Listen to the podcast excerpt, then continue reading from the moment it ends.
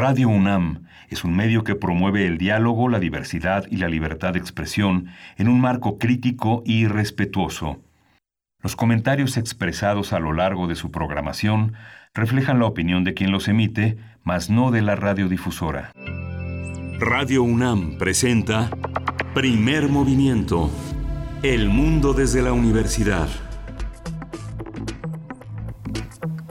Muy buenos días, iniciamos nuestra emisión de esta mañana de jueves 26 de noviembre de 2020. Son las 7 con 5 minutos de la, de la mañana, hora del centro del país, y estamos aquí para acompañarles hasta las 10 de la mañana a través del 96.1 de FM, del 860 de AM y de www.radio.unam.mx. Esta mañana Uriel Gámez se encuentra en, los, en la producción ejecutiva, acompañado de Arturo González en los controles técnicos. Además, todo el equipo ya listo y en sus puestos para estar eh, esta mañana con ustedes realizando nuestro proyecto que es Primer Movimiento. Saludo a mi compañero Miguel Ángel Quemain del otro lado de la línea. ¿Cómo estás, Miguel Ángel? Hola Berenice, buenos días, buenos días a todos nuestros amigos de la de Radio Escuchas y a nuestros amigos también de la Radio Universidad de Chihuahua que nos saludamos de 6 a 7 de la mañana todos los días, de 7 a 8 en el horario de la Ciudad de México. Y bueno, es un día con muchas noticias. Ayer la, la marcha, las múltiples marchas de mujeres tuvieron diversos destinos, no nunca exentos de la violencia para recibir esa protesta, esa necesidad de parar la violencia. Y la otra noticia también que conmocionó al mundo, que recorrió al mundo, fue la, la, muerte de este dios sucio, como calificaba eh, este gran escritor uruguayo Eduardo Galeano a Diego Armando Maradona, uno de los futbolistas más importantes en la historia de este deporte, también por su capacidad de poner en orden la necesidad de a hablar de los de abajo, de los futbolistas que son expulsados, que son lastimados, que son lesionados, de este negocio abyecto que se ha convertido uno de los deportes más bellos en la historia del deporte del mundo, que es el fútbol. Y bueno, adiós Armando, Diego Armando Maradona, muchos hinchas, muchas personas en todo el continente, en todos los continentes recordarán los dos goles más, más complejos en la historia del fútbol, el de la mano de Dios y el de Julio del 2002, cuando dejó atrás a seis ingleses y se coronó como uno de los goles más, más bellos del siglo XX. Bueno, tenemos un programa muy importante este, este día. Vamos a abrir con una, un evento que nos llena de nostalgia, de tristeza que no se realice, que es la FIL Guadalajara 2020, que no se realice de manera presencial, porque sí tienen, tienen mucha fuerza para realizarlo de manera virtual y muchos amigos. Vamos a hablar con Marisol Schultz, que es la directora de la Feria Internacional del Libro de Guadalajara, Berenice. Por supuesto, ya este, este mes de noviembre se, se está agotando, pero aún en estos últimos días tiene todavía mucho que dar, ni más ni menos que la Feria Internacional del Libro de Guadalajara 2020, una edición virtual. Vamos a conversar sobre algunos detalles porque es, es inmensa, como siempre y como en cada edición la feria, pero algunos detalles podemos llevar para ustedes con Marisol Schultz, precisamente la directora de la FIL Guadalajara, para después tener nuestra sección de Historia de México a cargo del el doctor Alfredo Ávila, historiador, investigador del Instituto de Investigaciones Históricas de la UNAM, también profesor en esta universidad. Vamos a conversar con él acerca de las letras de oro en el Congreso. Es eh, la propuesta de Alfredo Ávila para esta mañana. Sí, vamos a tener también los derechos humanos y la salud mental. El informe de Documenta AC. Vamos a conversarlo con Ángel María Salvador Ferrer, es coordinador del programa de prevención de la tortura en Documenta. Va a ser una, una, una experiencia muy, muy importante porque este informe tiene, tienen que conocerlo. Así es, y bueno, son semanas también importantes de aquí a enero, de aquí a que empieza el año 2021 para el futuro de los Estados Unidos y damos seguimiento precisamente a lo que ya se empieza a vislumbrar dentro del gabinete, las nominaciones que el mismo, eh, por supuesto, Joe Biden hace y ha anunciado para su un gabinete para conformar pues al equipo de gobierno que le acompañará en estos pues no sabemos si cuatro años, a ver quién permanece y quién no, pero finalmente una idea de gobierno que presenta Joe Biden al momento de nombrar al gabinete.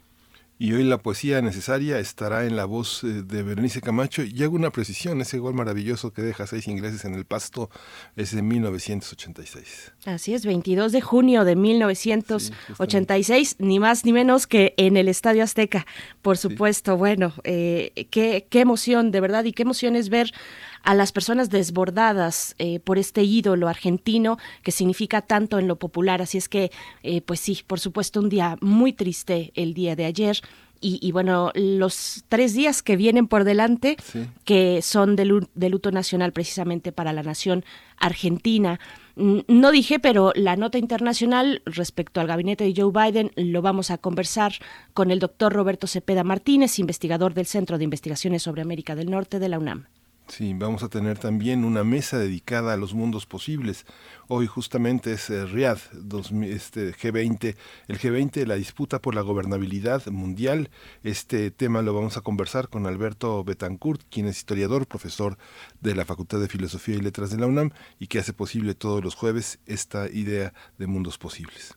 Así es, pues bueno, no, no se pierdan esta, esta emisión de aquí hasta las 10 de la mañana. Mm, vamos a hacer un corte, lo que ya acostumbramos compartir con ustedes muy temprano, que es el corte informativo sobre la COVID-19, cómo amanecemos a nivel nacional, internacional y también pues lo que se tiene que decir desde la UNAM.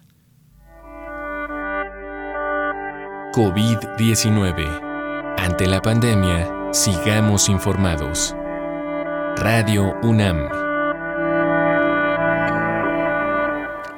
La Secretaría de Salud informó que el número de decesos por la enfermedad de la COVID-19 aumentó a 103.597 lamentables fallecimientos.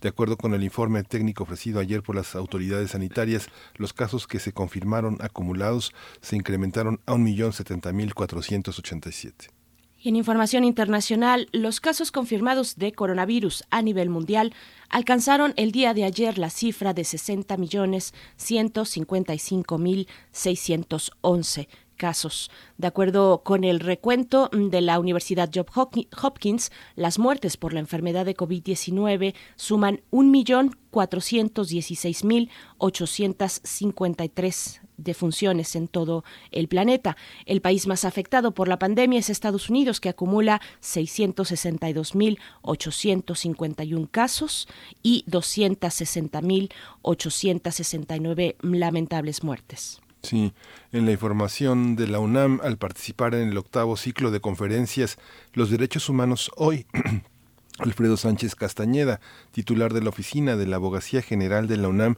consideró que la pandemia hace más evidentes los derechos humanos en las universidades, permite pensarlos de otra manera y avanzar en su desarrollo.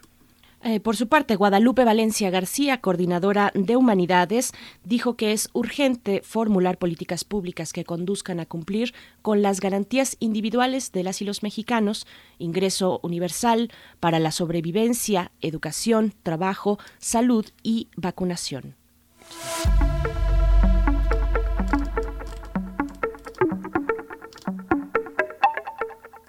En el marco del quinto Festival Internacional de Cine eh, Silente, la Filmoteca de la UNAM presentará este jueves la segunda entrega de los cuadernos de restauración. El tren fantasma, publicación que fue recientemente galardonada con una mención honorífica en la categoría de obra de divulgación del Premio Antonio García Cubas en su edición vigésimo segunda.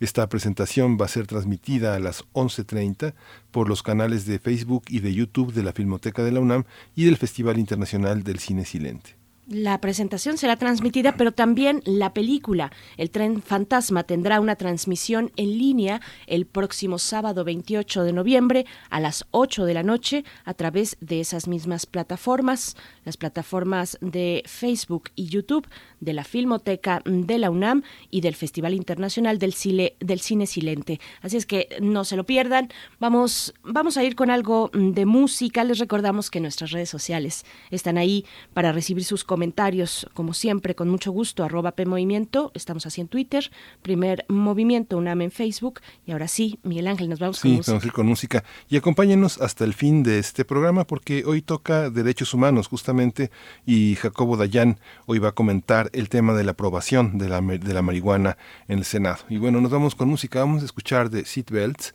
Too Good, Too Bad.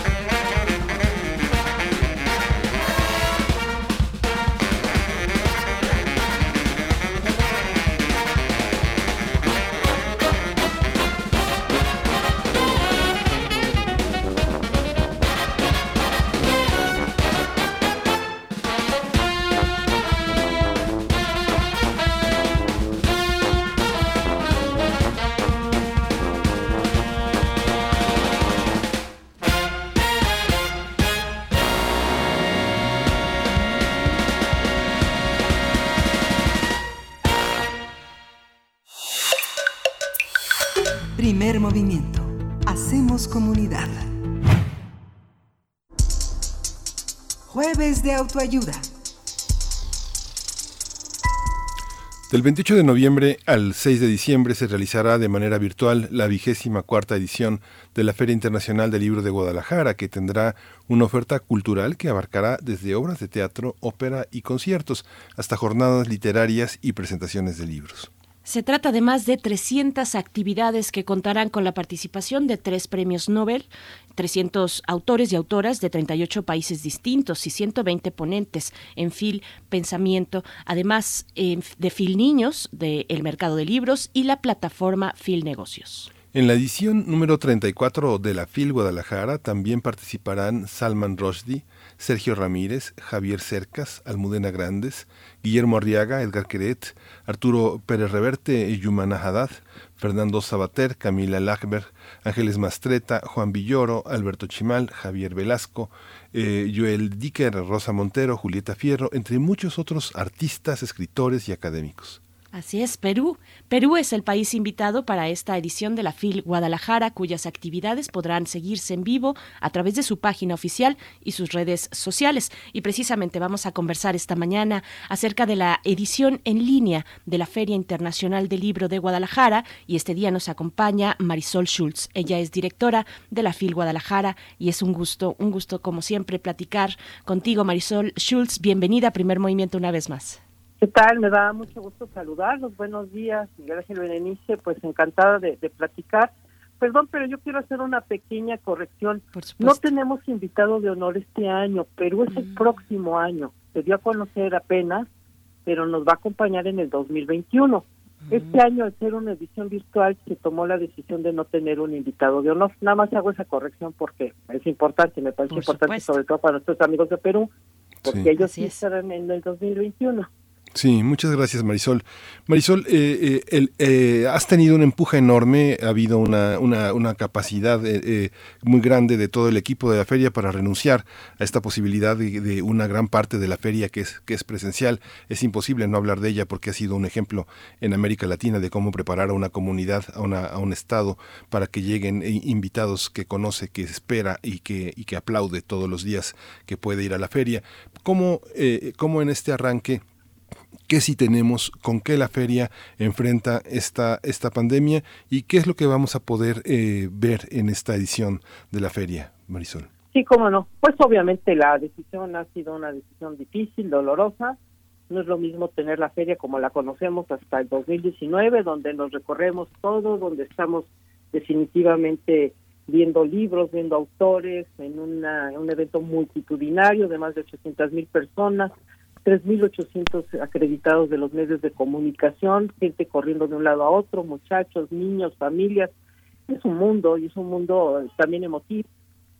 Entonces, bueno, pues eh, eso es un poco lo, lo que estamos eh, ahorita presentando, ¿no? Eso es lo que estamos presentando y por lo pronto eh, vamos a, lo virtual. O sea, nos enfrentamos a lo virtual y pues en, eso, en esas andamos.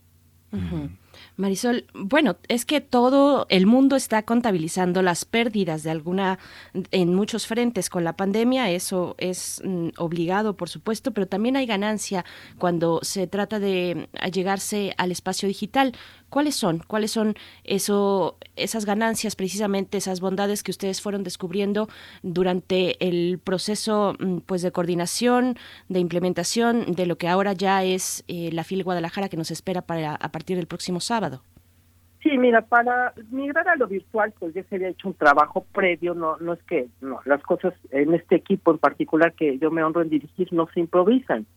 Eh, se fue trabajando de manera alternativa como una posibilidad de, tener un, programa virtual. Sin embargo, una vez que ya se tomó la decisión de no poder hacer una feria presencial, sí tuvimos que acelerar un poquito las cosas.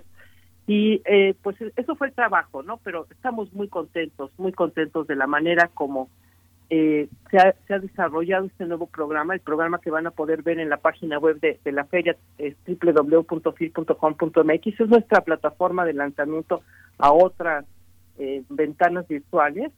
Y el programa es un programa que refleja la esencia de la feria, es un programa que refleja efectivamente todo lo que la feria podría ser en un año normal. Cuando me refiero a eso es La feria es una serie de ferias, es una feria de libro infantil con, con film niños, de film joven, de film pensamiento, con actividades que vienen del mundo académico y del mundo de la reflexión de las ideas, muy serias, más de 30 foros de reflexión de temas de actualidad, desde la libertad de expresión, pasando por el tema de la migración, el tema, bueno, todos los temas que nos pueden preocupar como sociedad, por supuesto la pandemia, ¿no? La pandemia es un tema que ahí va a estar reflejado y, y, y, analizado desde muy distintas perspectivas, ¿no? académicas y científicas, muchas disciplinas.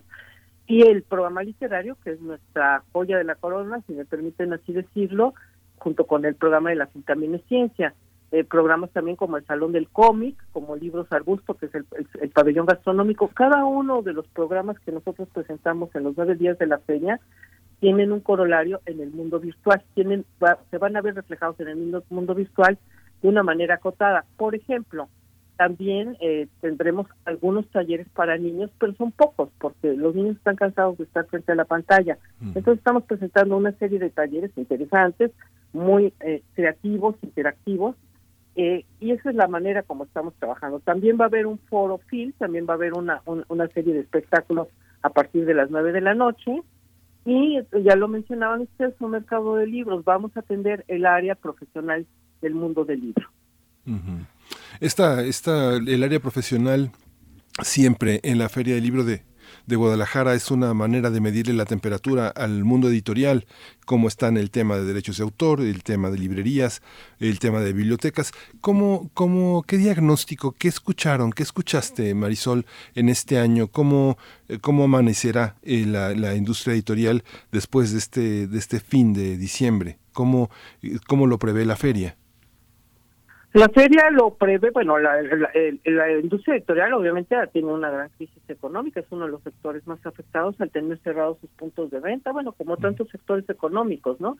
Eh, la verdad es que para la industria editorial mexicana el poder eh, en este momento que hubiera podido este, ser la feria presencial era una manera de, de, resarcir, de tratar de reponerse de un año tan tan malo en términos económicos para ellos, un año con muchas mermas, y no pudo ser, pero nosotros, bueno, pues estamos correspondiendo tratando de tener este mercado de libros en el que lo que somos es una plataforma de conexión entre los registros que nos mandaron los editores de cada uno de sus libros y las eh, posibilidades de venta a través ya sea en línea o de librerías físicas que también han sufrido una enorme pérdida al no poder abrir, ¿no? Entonces eh, se ha visto muy afectado todo el sector, todo el sector librero, y editorial de una manera tremenda que va a tardar tiempo también en, recuperarse.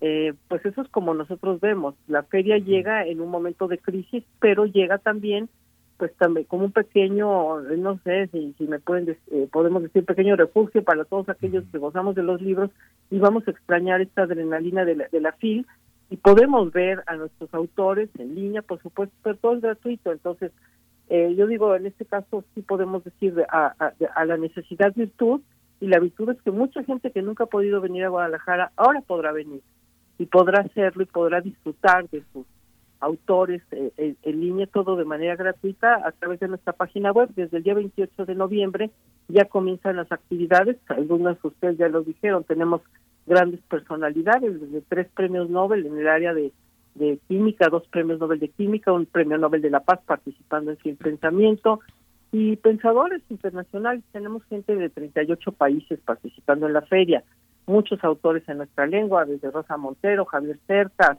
Juan José Millás, etcétera, pues Reverte, bueno, ustedes ya habían dado la, lista, ¿no? Empezaron dando una lista, es un, una lista que comprende a 300 personas, con lo cual es difícil poder, eh, no sé, destacar algunas, ¿no?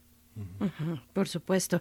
Y bueno, mm, mencionabas también los distintos premios que se conmemoran también en esta edición, en esta 34 edición virtual de la FIL Guadalajara. Eh, uno de ellos, por supuesto, el Premio Nobel de Literatura, que ahora nos lleva al terreno de la poesía con Luis Gluck. Y, y bueno, mencion, mm, por ahí mencionabas los espacios ya emblemáticos de la de la FIL está el Salón del Cómic y también está el Salón de la Poesía, donde se hará precisamente, pues, un, supongo yo, lo, vi además por ahí, una eh, pues una apertura importante para este premio Nobel que precisamente es una poeta estadounidense que tiene además poco o difícil acceso cuando se trata de un público lector de habla hispana. Eh, cuéntanos un poco del contexto de este Premio Nobel de Literatura y cómo será presentado en la FIL, por favor. Bueno, nosotros no vamos a presentar el premio Nobel, ¿eh? no, no, lo vamos a presentar, se va a analizar su obra en el Salón de la Poesía. Normalmente cuando un autor gana un premio Nobel, ese año no puede viajar, bueno, en este caso no viajaría, pero tiene compromisos directamente con la, con la con el premio Nobel en sí, con la, con la organización. No, nosotros no vamos a tener a Luis Bloch, eso hay que comentarlo. Sí tenemos a algunos poetas, como María Baranda, bueno, poetas que están en el Salón de la Poesía analizando su obra, ¿no? Ese es un poco el trabajo alrededor del premio, de, la premio Nobel que no que no viene, ¿no? Que no estará presente ni siquiera de manera virtual. Eh, pero tenemos grandes presencias. Tenemos, por ejemplo, al, director de todo del Instituto Cervantes Internacional, que es Luis García Montero, un gran poeta queridísimo, que viene con mucha frecuencia a, a México, a la FIL en particular. Es una persona muy muy de casa, si me permiten esa expresión. Tenemos a la poeta libanesa Yumana Haddad, eso en el Salón de la Poesía. O sea, yo cuando hablé del programa literario no hablé de todos los subprogramas que, comprenden el, Salón Literario, como el Festival de las Letras Europeas, como el Encuentro Internacional de Cuentistas, o ya, ya mencionaste el Salón de la Poesía, Latinoamérica Viva, Centroamérica, en fin, tenemos letras catalanas, letras de Quebec. Cada uno de estos programas que tenemos en una feria normal, ahora eh, verán eh, reflejado lo que somos, esa esencia, eh, de manera virtual. El presupuesto que tiene la feria del libro. Eh, veíamos, por ejemplo, en el caso del Festival Cervantino, prácticamente se empleó eh, poco más del 10% del presupuesto. Todo ese esfuerzo, toda esa reunión de, económica se reflejará el, el, año próximo si hay condiciones. ¿Cómo se maneja esta parte presupuestal? Eh, mucha gente dice, bueno, ahora podemos tener, tener a cualquiera que del mundo a través de las pantallas, pero el encuentro entre escritores es lo que marca en el siglo XX el gran desarrollo de la literatura latinoamericana, las ediciones, los contratos, los encuentros, las amistades, las cartas. ¿Cómo, se, cómo, cómo prevés, Marisol, que sea esta, parte? ¿Cómo cobijar, cómo proteger a la feria de esta, de esta decisión tan en, el marco de las austeridades eh, generalizadas, cómo no, no escatimar eh, presupuestalmente para lo que viene, cómo, cómo lo enfrentan, cómo lo ven jurídicamente. Lo enfrentamos con números rojos. La, feria, la feria es una empresa empresa ¿eh? autosustentable. Nosotros no dependemos presupuestalmente de nadie. La feria tiene sus propios ingresos, sus propios recursos e incluso tiene pues refleja cada año ganancias, ganancias que se pueden luego invertir también en programas culturales, tanto de la, a veces de la universidad o la propia feria.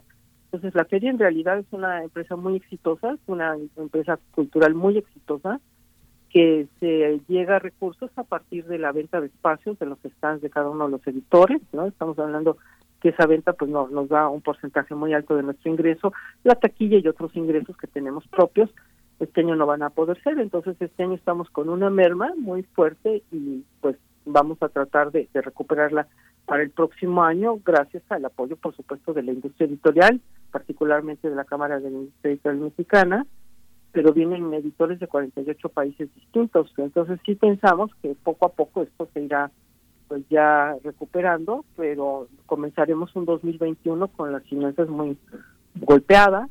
Mm y bueno, pues ¿qué podemos hacer? Continuar viniendo. La a ver, un poco lo que tú me preguntabas es que no es nada más un encuentro de escritores, es un, el gran encuentro de la industria editorial, y lo mencionabas Miguel Ángel, donde se dan cita editores de todos los países para el mercado editorial y esto es un impulso para quienes se dedican a, esta, a, esta, a este gran sector, un sector muy golpeado que al no tener un punto de reunión va a ver también afectadas sus finanzas, es decir, Aquí, por ejemplo, vienen bibliotecarios, cientos de bibliotecarios de Estados Unidos a comprar catálogos cada año. Y compran catálogos de libros en español que no consiguen en Estados Unidos. ¿Cómo lo hacen? O a través de distribuidores, ellos mismos van a los distintos stands, los recorren los días de profesionales de la feria y van apartando los catálogos que van a comprar el resto del año. Muchas veces el negocio no ocurre exactamente los días de la FIL, pero la FIL es la punta de lanza para negocios del resto del año, del año siguiente, porque siempre somos la última feria del año, la feria que ocurre el último fin de semana de noviembre, y en ese sentido, pues todo lo que se puede comenzar en la feria termina al año siguiente. Estamos conversando con Marisol Schultz, directora de la FIL Guadalajara, que se encuentra ya a las puertas de su 34 edición, que será virtual por el contexto de la pandemia, porque ahora todo es eh, de esta manera y en este formato, y con la adversidad que ya nos comentas, Marisol Schultz, y que apenas podemos empezar a, imaginar. Eh, generalmente, pues es un punto, como ya bien nos lo comentas, para los lectores, para las lectoras, un punto de encuentro, pero también un punto mm, de acceso a distintos materiales a distintos libros, no solamente libros, la oferta es muy amplia, pero mm, ¿qué, qué pasará entonces para esta edición? Solamente para dejarlo claro a los lectores, no hay un punto de venta online, hay alguna manera de, de acercarnos a libros que de otra manera pues tendríamos un acceso mucho más complejo, más complicado. Sí, la venta nosotros no la podemos hacer, no somos una entidad editora, nosotros tenemos esta parte de mercado de libros y como tal, como digo, los editores registraron sus títulos, hay una oferta enorme de títulos registrados en el mercado de libros y cualquier persona interesada entra a, la página de mercado de libros y ve el libro que le interesa y dónde lo puede adquirir. Esta parte también, eh, Marisol, que es muy importante, que yo creo que todo el mundo termina muy enamorado de la feria. Tú señalabas que muchos jóvenes, muchos niños estarán cansados de las pantallas, pero esta parte que prepara con tanta anticipación en el sector educativo de Jalisco, la presencia de autores que cuando llegan en noviembre no son extraños, son amigos ya de, la, de, de, los alumnos, de los estudiantes, porque a lo largo del año, en el, en el primer semestre del año, empiezan a ver a todos estos autores que verán en persona, que irán a las, a las secundarias. Hemos visto muchísimas veces amigos decir, voy a Zapopan, voy a tal parte a la secundaria tal, a la prepa tal, esta parte del encuentro, ¿cómo, le, ¿cómo piensan hacer para que no se pierda? Porque hay una generación que está flotando, no una generación, hay un, sí es una generación prácticamente de alumnos de secundaria y prepa que están flotando y que la FIL ha sido el alimento fundamental de generaciones de lectores. La verdad, en Jalisco eso ha sido una, una un verdadero hallazgo, ¿no? Sí, bueno, nosotros tenemos una serie de actividades para jóvenes en particular, como ya dije yo, lo de los niños son los talleres literarios, Ahora, no, la parte presencial, por supuesto que no la suples, ¿no? O sea, estamos haciendo lo que esta realidad y la pandemia nos están dejando hacer. Eh, va a ser un programa muy lindo, un programa de lo más atractivo, de verdad refleja la esencia de la feria, pero el encuentro personal que tú estás narrando, Miguel Ángel, tenemos los ecos de la FIL, que más de 140 escritores van a las distintas, sobre nosotros lo que hacemos es llevarlos a bachilleratos y preparatorias. No, no cumplimos con esa parte en secundarias, de manera que llevemos a los autores, pero sí, sí también tenemos actividades eh, eh, en, el recinto ferial.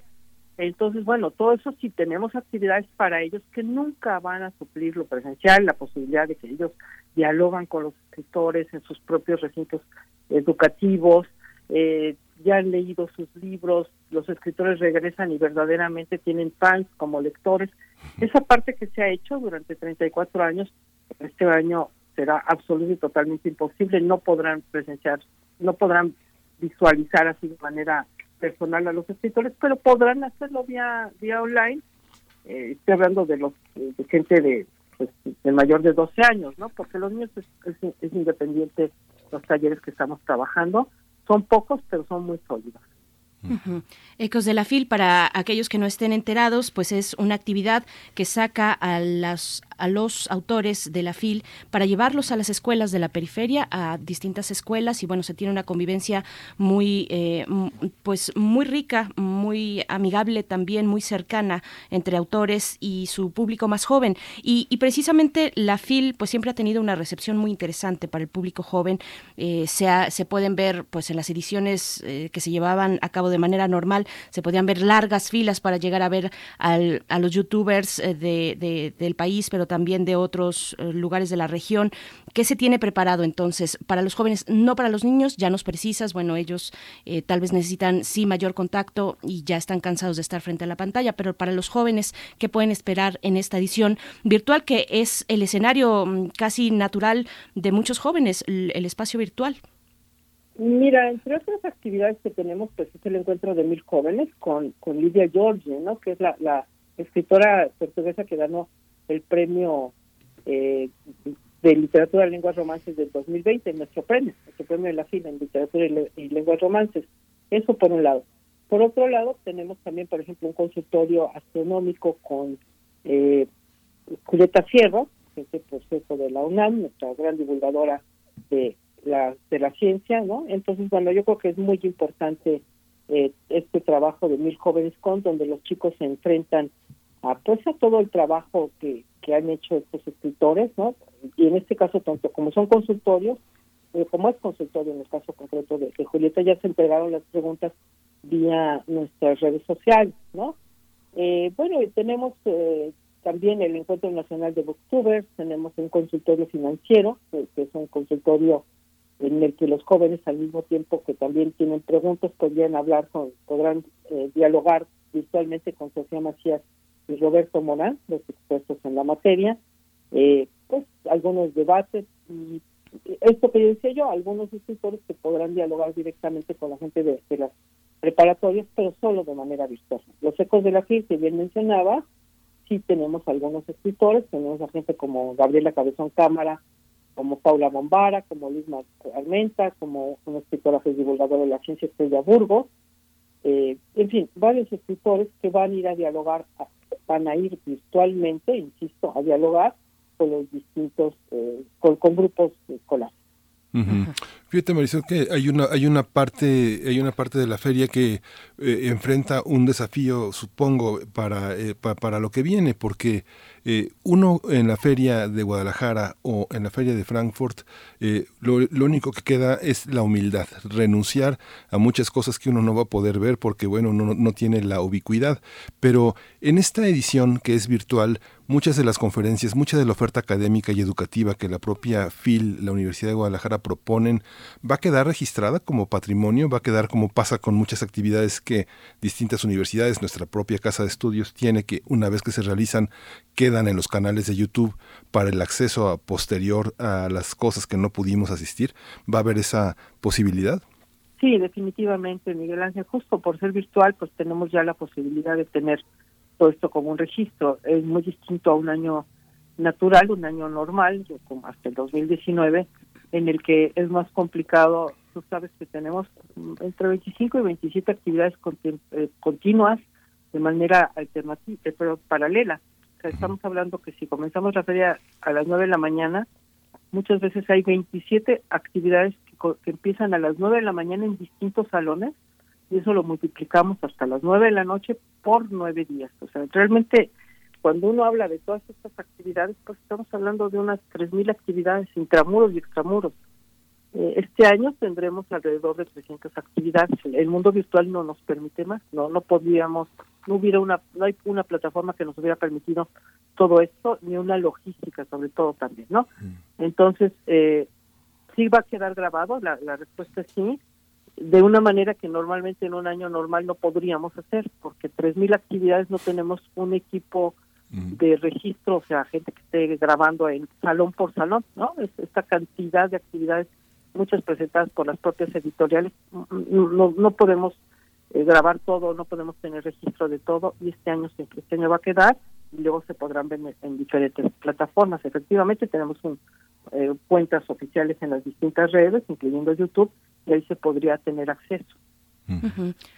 Eh, normalmente el voluntariado pues juega un papel muy importante y siempre es importante reconocerles en cada una de las ediciones de la FIL Guadalajara porque están ahí, tienen una cercanía muy importante con el público. En esta ocasión, bueno, eh, en una edición virtual, ¿cómo, ¿cómo entender la parte logística? ¿Qué implica llevar todo o una parte, por lo menos, y ojalá también una esencia de lo que es la FIL Guadalajara a través de la pantalla, eh, de la pantalla Marisol Schultz? Bueno, mira, las personas que trabajan con nosotros como voluntarios son chicos que hacen su servicio social en, las en los distintos planteles eh, universitarios de, Guadalajara, bueno, de Guadalajara y del área metropolitana, ¿no? Entonces, bueno, pues este, por supuesto, no vamos a requerir de, de tantas tantos servicios de servicio social, perdón, tantos chicos de servicio social. Sin embargo, sí tenemos algunos que nos van a apoyar a la hora de estar trabajando directamente eh, con, las proyecciones, con la parte de, transmisión, con el streaming, como se habla en inglés, pero todo el mundo lo entendemos, ¿no?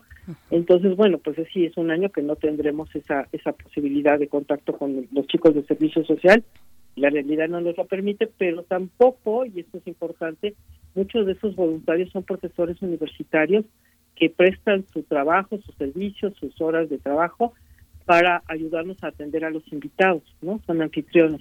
Tampoco lo vamos a requerir, no vamos a tener presencia de ningún escritor, presencia física. Pues Marisol, pues eh, mucha suerte, vamos a estar pendientes, somos parte de la feria, siempre hemos estado en primer movimiento como, como parte de este gran movimiento, te abrazamos, abrazamos a todo este gran proyecto cultural que también viene de la universidad, que viene y va de la universidad hacia el mundo. Muchas gracias, vamos a estar todos los días pendientes haciendo consignando todas las actividades que podamos en este espacio. Te agradecemos tu presencia, tus ganas, tu fuerza, tu, tu voluntad de estar y de, y, de, y de conducir esta enorme nave, la nave, una nave de Eneas enorme. Pues no, al contrario, Miguel Ángel, muchas gracias. Claro que son parte de, de la casa, son la UNAM, nosotros somos Universidad Pública Mexicana, tenemos grandes lazos con la UNAM, grandes presencias cada año, mucho, una gran alianza con la UNAM y con todo el auditorio, por supuesto, de ustedes. Yo te agradezco este espacio.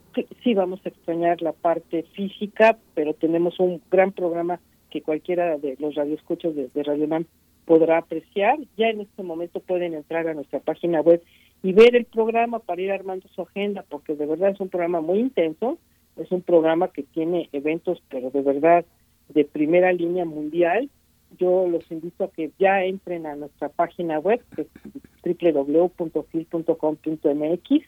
Ahí ven el, cuando dicen el programa 2020 y de verdad no no voy a decir otra cosa. Cada quien puede encontrar el libro que le interese, el autor que le interese, en cualquiera de los géneros y de cualquiera de las edades. Así que yo les agradezco este espacio. Al contrario. Marisol Schultz, muchas gracias por compartir con nosotros esta mañana, directora de la FIL Guadalajara. Ahí estaremos a partir de ahora, de este momento, pero ya las actividades en forma a partir del sábado 28 de noviembre. Así es que eh, mucha suerte para todos los que participan en la FIL Guadalajara. Gracias, Marisol. No, gracias a ustedes. Los esperamos de manera virtual y los esperamos el próximo año para abrazar. Sí, gracias. Gracias. Qué ganas de que ya podamos estar en esa cercanía. Gracias, Marisol Schultz. Bueno, decir algo que se nos escapa nada más brevemente comentar, Miguel Ángel, el premio Sor Juana eh, el premio Sor Juana, que siempre es muy esperado y que otorga precisamente la FIL Guadalajara, que este año 2020 es para Camila Sosa Villada.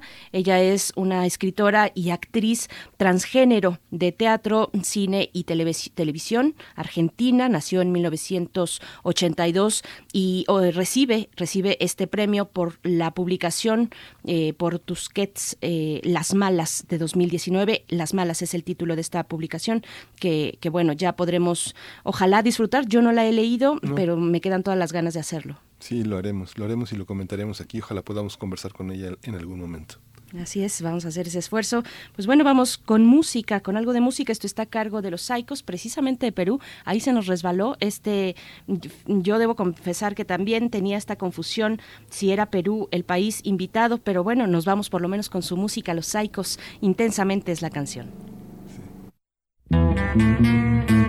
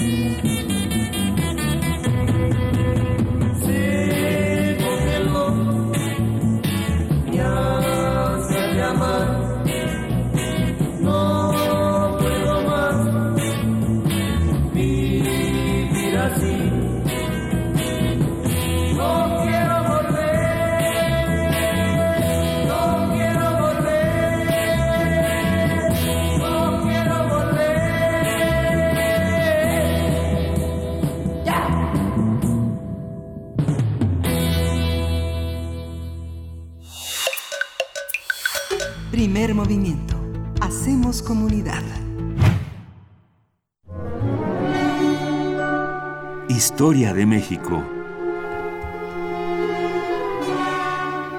Ya nos acompaña esta mañana a través de la línea el doctor Alfredo Ávila. Él es historiador, es profesor e investigador universitario y nos acompaña cada 15 días en esta que es la sección de Historia de México. Las letras de oro en el Congreso es la propuesta para esta mañana. Alfredo Ávila, bienvenido a Primer Movimiento. ¿Cómo te encuentras? Un saludo por parte de, del equipo, de Miguel Ángel Quemain, del otro lado del micrófono y también mío. ¿Cómo estás? Hola, Berenice. ¿Cómo estás? Buenos días. Buenos días. Acá Miguel anda Miguel Ángel. Ángel. Hola Alfredo, buenos días. Bienvenido. Te escuchamos. Gracias. Pues eh, miren, me, me puse a, a revisar así de, de manera ociosa, debo decirlo, eh, el, el tema de las de las letras de oro que se ponen en, en el Congreso y, eh, y, y estuve ahí tratando de averiguar. Eh, no no he descubierto que haya muros de honor como el del Congreso mexicano en, en algunos otros eh, recintos legislativos en el mundo. Le pregunté por allí a algunos amigos argentinos, le- eh, por supuesto en España y en otros lados, y, y parece que es una tradición muy muy mexicana, pues eso de andar poniendo los nombres de los hombresotes que nos dieron patria eh, en, en el en el Congreso. Eh, es, es, es una cosa un poco un poco extraña. El Congreso publicó eh, bueno, lo, lo había publicado varias veces, pero la edición más reciente, eh, un libro de eh, que se llama así Letras de Oro en el en el Congreso y que apareció publicado en 2009. 2009 es la edición más reciente, de manera que todavía no incluye, por ejemplo, eh, eh, las letras de oro que promovió Porfirio Muñoz Ledo al exilio español y que además también es, es tiene por ahí una historia muy muy interesante porque eh, los, los discursos que hubo cuando eh, se pusieron estas letras de oro, eh, pues eh, ya se imaginarán ustedes, casi todos los diputados de todos los partidos señalaron que México siempre fue un país muy abierto a la inmigración eh, eh, y a los refugiados, a la inmigración extranjera y que México era un país de acogida, algo que, como hemos visto a lo largo de, varias sesiones aquí en, en, en primer movimiento, pues es completamente falso. Eh, eh, hace 15 días hay que recordar que, hablamos precisamente de la masacre de chinos en, en Torreón y, y pues sí, México México ha sido más bien un país muy xenófobo, no no un país de brazos abiertos. Entonces, claro, eh, pero eso está en, letro- en letras de oro porque a, a los mexicanos nos gusta eh, recordar eh, eh, las, la- las cosas buenas y eh, convenientemente olvidar los daños que, que, a veces hemos hecho. Y, y algo parecido sucede con el resto de las letras de las letras de oro que están en el en el Congreso. Eh, allí podemos encontrar, por supuesto, eh, en, el famoso muro de honor los nombres de los clásicos. Eh, están allí, por supuesto, eh, eh, Leona Vicario, Miguel Hidalgo, Ignacio López Rayón, Servado Teresa de Mier, Juan Álvarez, Benito Juárez. Por alguna razón, bueno, eh, eh, que es muy explicable, aparecen en el centro los nombres de Cuauhtémoc y de Nezahualcóyotl, que eso es una cosa que se puso en el siglo XX tratando de recuperar algunas figuras prehispánicas para vincularlas con la historia de la patria. Eh, es una cosa muy extraña porque en realidad Cuauhtémoc fue un invento del porfiriato, fue Porfirio Díaz y el régimen de Porfirio Díaz el que empezó a promover la figura de Cuauhtémoc como la de un héroe, la de un héroe nacional, aunque después se, se puso eh, en- también en letras de oro. Y aparecen, por supuesto, también eh, eh, algunos, algunos militares, eh, eh, políticos, los niños héroes, y incluyen a Margarita Maza de Juárez, que creo que ya en alguna ocasión lo había comentado, entiendo que su único mérito fue haber sido la, la esposa del presidente, eh, y eh, Sor Juana Inés de la Cruz, que, que me parece que es la única, eh, eh, eh, el único personaje de la época colonial que está, que está allí presente. El, el- la razón o, los, la fundamentación para que aparezcan los nombres o- o- o algunos procesos en, eh, en el muro de honor del Congreso es estrictamente patriótica, para que no se olvide lo bueno que hicieron estas personas por, por la patria. Y me puse a buscar cuál, cuál es el origen de, de, esta, de esta tradición, porque eh, el, documento que mencioné hace rato, eh, el libro este Letras de Oro en, en, el, en el Muro de Honor del Congreso, que, que se publicó en 2009, eh, tiene una lista de quiénes fueron los, eh, eh, cuándo se pusieron eh, cada uno de los nombres en, en, el muro.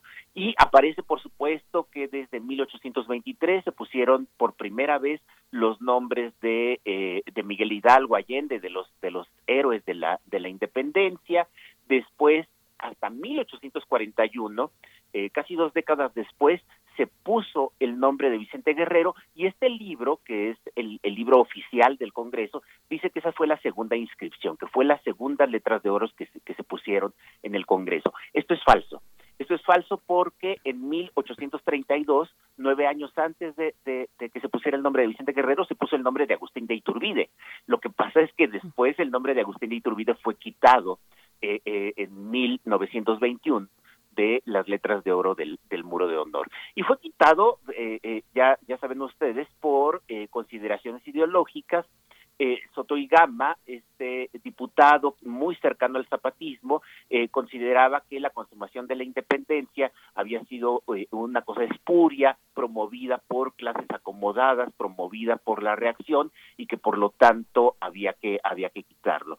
En aquella discusión, que, hubo en, en 1921, también se señaló que eh, Iturbide había sido culpable de numerosos excesos, que era un hombre cruel, era un hombre despiadado, lo cual, eh, eh, entre paréntesis, es cierto, las tácticas de contrainsurgencia que, llevó a cabo Iturbide eran bastante brutales, incluso para la época, y, y, y bueno, pues por todas esas razones no merecía estar en, en, letras de oro en el, en el muro de honor. Es, es curioso porque, porque eh, hay muchos otros personajes que también fueron muy crueles, hay muchos otros personajes que también fueron muy sanguinarios, pero que por supuesto están allí en, en, las letras de oro. Para no ir tan lejos, Miguel Hidalgo. Sabemos que Miguel Hidalgo, eh, eh, por, por más virtudes que se le quieran encontrar, pues también in, indudablemente cometió actos de, de mucha crueldad en Guanajuato, eh, en Guadalajara, que pueden ser justificados o no, pero, pero ahí están.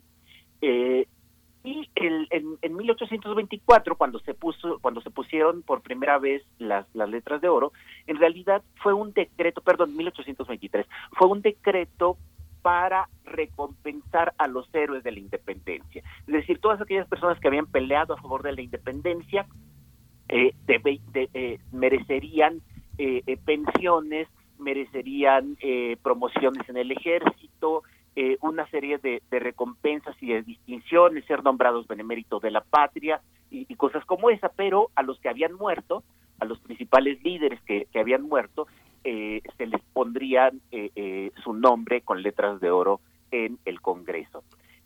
Es muy curioso porque México, cuando se convirtió en un país independiente, trató de rechazar, trató de renunciar a todo lo español. Y eh, en realidad esta es una tradición que nació en España es una tradición española. Eh, dije hace rato que efectivamente en el edificio de las Cortes en España, en Madrid, no hay una cosa parecida, pero donde sí hay es en el templo de San Felipe Neri en mm. Cádiz. Eh, en Cádiz, eh, desde 1810, se habían reunido las Cortes, el, el primer Congreso Constituyente de, de España, para eh, elaborar una constitución y dirigir lo que para los españoles es su guerra de independencia, la guerra de independencia frente a los franceses. Eh, y eh, estas cortes, los diputados que estuvieron en estas cortes, empezaron a darse cuenta de que tenían que eh, eh pues estimular el sentido patriótico de sus tropas, de su gente, y entonces decidieron que había que hacer esta tradición, poner en letras de oro los nombres de los militares destacados en el Congreso. El caso más, más importante correspondió al del gobernador de Gerona. En, en, en 1810, eh, Pierre Ayrault, eh, eh, un militar eh, eh, francés eh, al mando de varias miles de tropas, sitió Gerona. Y el gobernador de la plaza, Mariano Álvarez, se negó a entregarla y eh, según sus propias palabras, él prefería la muerte antes que traicionar a su patria y a su rey. Eh, y, aquí es muy curioso porque en ese momento su rey, Fernando, Fernando de Borbón, pues se encontraba en Valencia eh, festejando los triunfos napoleónicos y le manifestaba al propio Napoleón su vivo deseo de ser su hijo adoptivo. E, esto lo, estoy leyendo, lo estoy sacando de una carta de, de, de, Fernando. Entonces, bueno, por, por ese hombre, por ese hombre que quería ser hijo adoptivo de Napoleón, eh, Mariano Álvarez decidió eh, eh, hacer la defensa de, de Gerona, eh, una, una defensa, un sitio que duró siete meses. Eh, ya saben ustedes, los sitios son muy duros y eh, hay mucha hambre, hay enfermedades. Eh, fundamentalmente la gente muere por las por las enfermedades, no tanto por las balas. Eh, y al final eh, los franceses tomaron Gerona. llegó eh, fue condecorado por su victoria, fue inmortalizado, como se decía en aquella época, porque su nombre fue grabado en el Arco del Triunfo de París. mientras que Melchor Álvarez, que prefirió suicidarse en vez de, de, quedar preso de los, de los franceses, pues fue puesto en letros de oro, de oro en, eh, en las Cortes en, eh, en España, allí en, Cádiz, para que eh, se, se conmemorara su gesta heroica. A nadie, a nadie se le ocurrió que había que promover algún tipo de ayuda para las cerca de, de para las, las víctimas de, eh, de, de Gerona, eh, murieron cerca de 10.000 gerundeses después de siete meses de, de sitio. Es decir, es, es, una, es una decisión la de, la de hacer un, un sitio y la de resistirlo, es una decisión que causa muchísimo sufrimiento a muchísima gente, a, gente que no tiene que ver directamente con, con, el conflicto, con, como estas personas.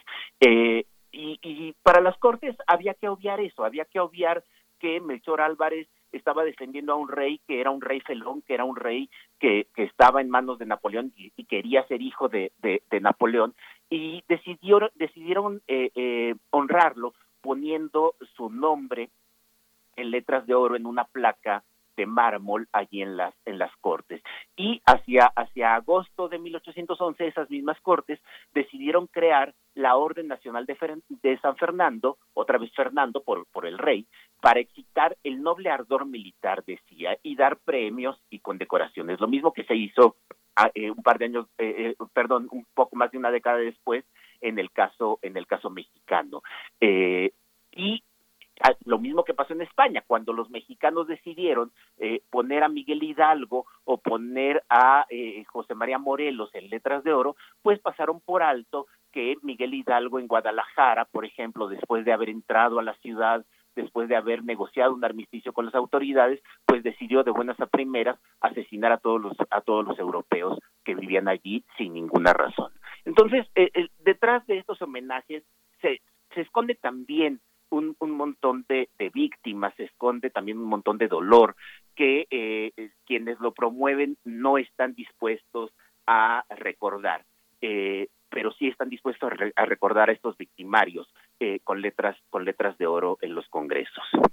Sí, pues Alfredo, qué historia, qué historia tan interesante. Yo estaba justamente recordando que una de las frases en el de oro en el muro que se hizo por decreto en 1971 fue la de la patria es primero, que no solo alcanzó a, los diputados, sino alcanzó a los senadores, a la Suprema Corte, a Palacio Nacional, que bueno, es otra historia. La patria es primero, dice muchas cosas y oculta otras, pero bueno, ya será otro tema. Muchas gracias por esta mañana, Alfredo Ávila. Gracias a ti, Miguel Ángel, y luego hablamos de esa frase que es apócrifa. Muchas gracias, Alfredo. Bueno. Pues nos vamos a la siguiente hora de, primer movimiento. Les despedimos a la radio universitaria de Chihuahua. Cuídense muchísimo, colegas, allá. La radio sigue, eh, sigue en marcha. El trabajo continúa en Ciudad Cuauhtémoc, Ciudad Juárez y la ciudad de Chihuahua. Un abrazo a todos ustedes allá en el frío norte que nos acompaña todos los días, de 6 a 7 y de 7 a 8. Quédese aquí en Radio NAM. Regresamos en un momento. Síguenos en redes sociales. Encuéntranos en Facebook como Primer Movimiento y en Twitter como arroba PMovimiento. Hagamos comunidad.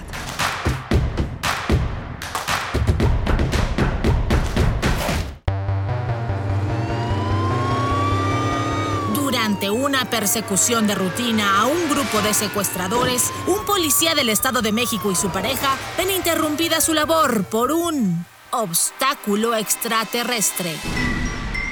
Radio UNAM te invita a escuchar las psicodélicas experiencias de Juan González y el pareja tras su abducción extraterrestre en la radionovela Juan González en el planeta SAS. Escúchala cada domingo a las 16 horas hasta el 27 de diciembre por el 96.1 de FM y por el 860 de AM. Planeta desconocido, un héroe conocido y una guerra civil interplanetaria en ciernes. Radio UNAM, experiencia sonora. Llegó el momento a los jóvenes de ser emprendedores, de enfrentar retos, de demostrar que son el futuro de México. Llegó el momento de ser solidarios, llegó el momento de generar oportunidades y de no tener miedo al éxito. Llegó el momento de entender que México te necesita y no quedarnos con los brazos cruzados. Llegó el momento de creer, porque la vida ya cambió y nosotros estamos listos. Somos PT. El PT está de tu lado. Metal vibrante, brisa que orienta a los extraviados, reconforta danzantes y estremece a los amorosos. Toda la música para trompeta está aquí. Viento de bronce, con Juan Arturo Brennan. Lunes a viernes, 6.40 de la mañana y 15 horas por Radio UNAM. Experiencia sonora.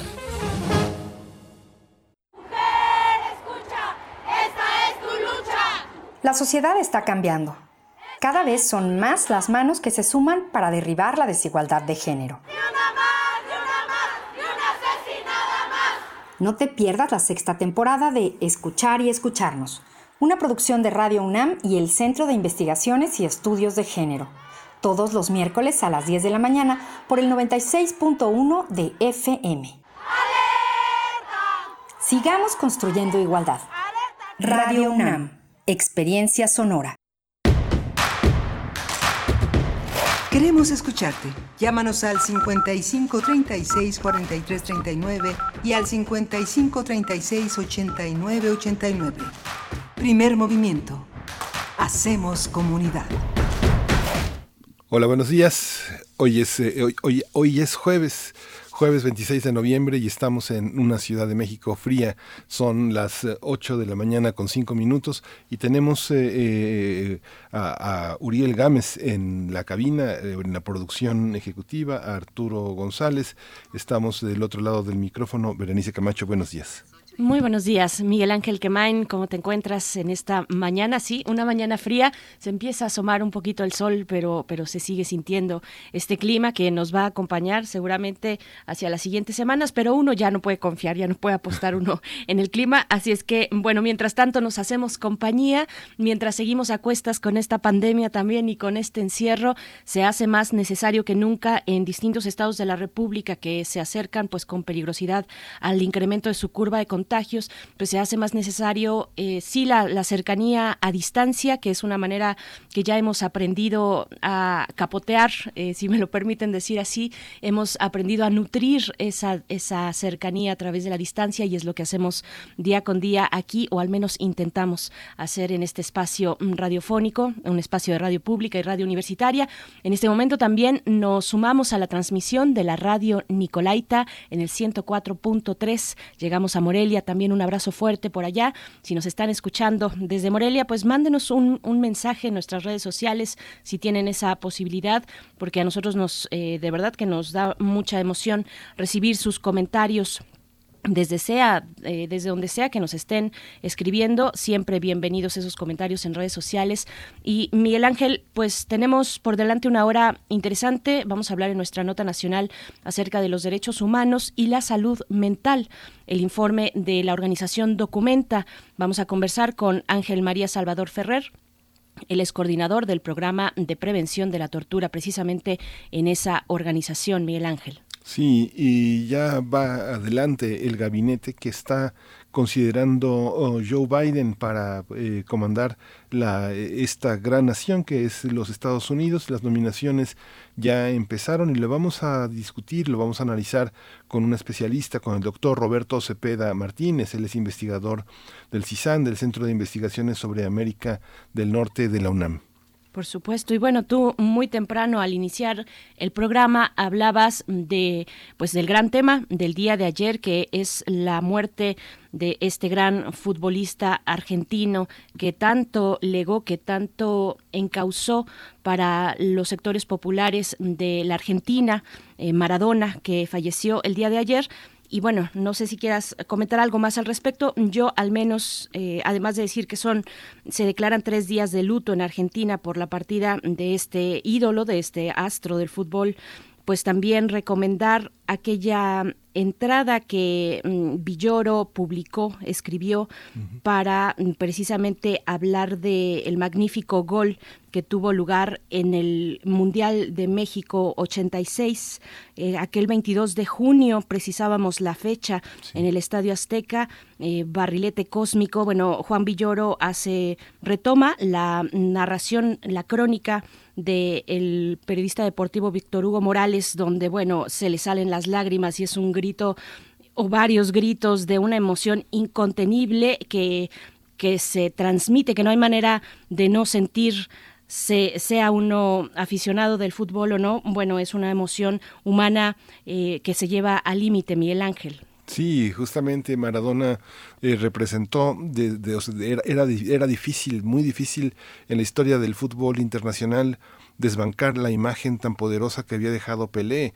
Después ya este, fue anunciando tarjetas de crédito, bancos norteamericanos, entrenando equipos de fútbol norteamericanos y el rey se le fue inclinando la corona, llegaron nuevas maneras de hacer fútbol, nuevos mundiales, apareció Zidane, Johan Cruyff, aparecieron muchos futbolistas, Luigi Vera, aparecieron grandes, grandes futbolistas que un poco eh, empezaban a eclipsar este, este gran reinado de Pelé, un hombre fantástico, un récord Guinness, pero Maradona desplazó todo eso. Ahora otro argentino, Messi, eh, le rinde también un, un, sentido homenaje porque justamente Maradona modela gran parte de, de, la sagacidad, de la, de la, capacidad de planear, de planificar en la cancha de un, de un futbolista como Messi, que no solo anota, sino que propone, propone jugadas inéditas, nuevas pizarras para el fútbol que, que Maradona propuso desde esa humildad, desde esa, desde esa sencillez eh, que, que,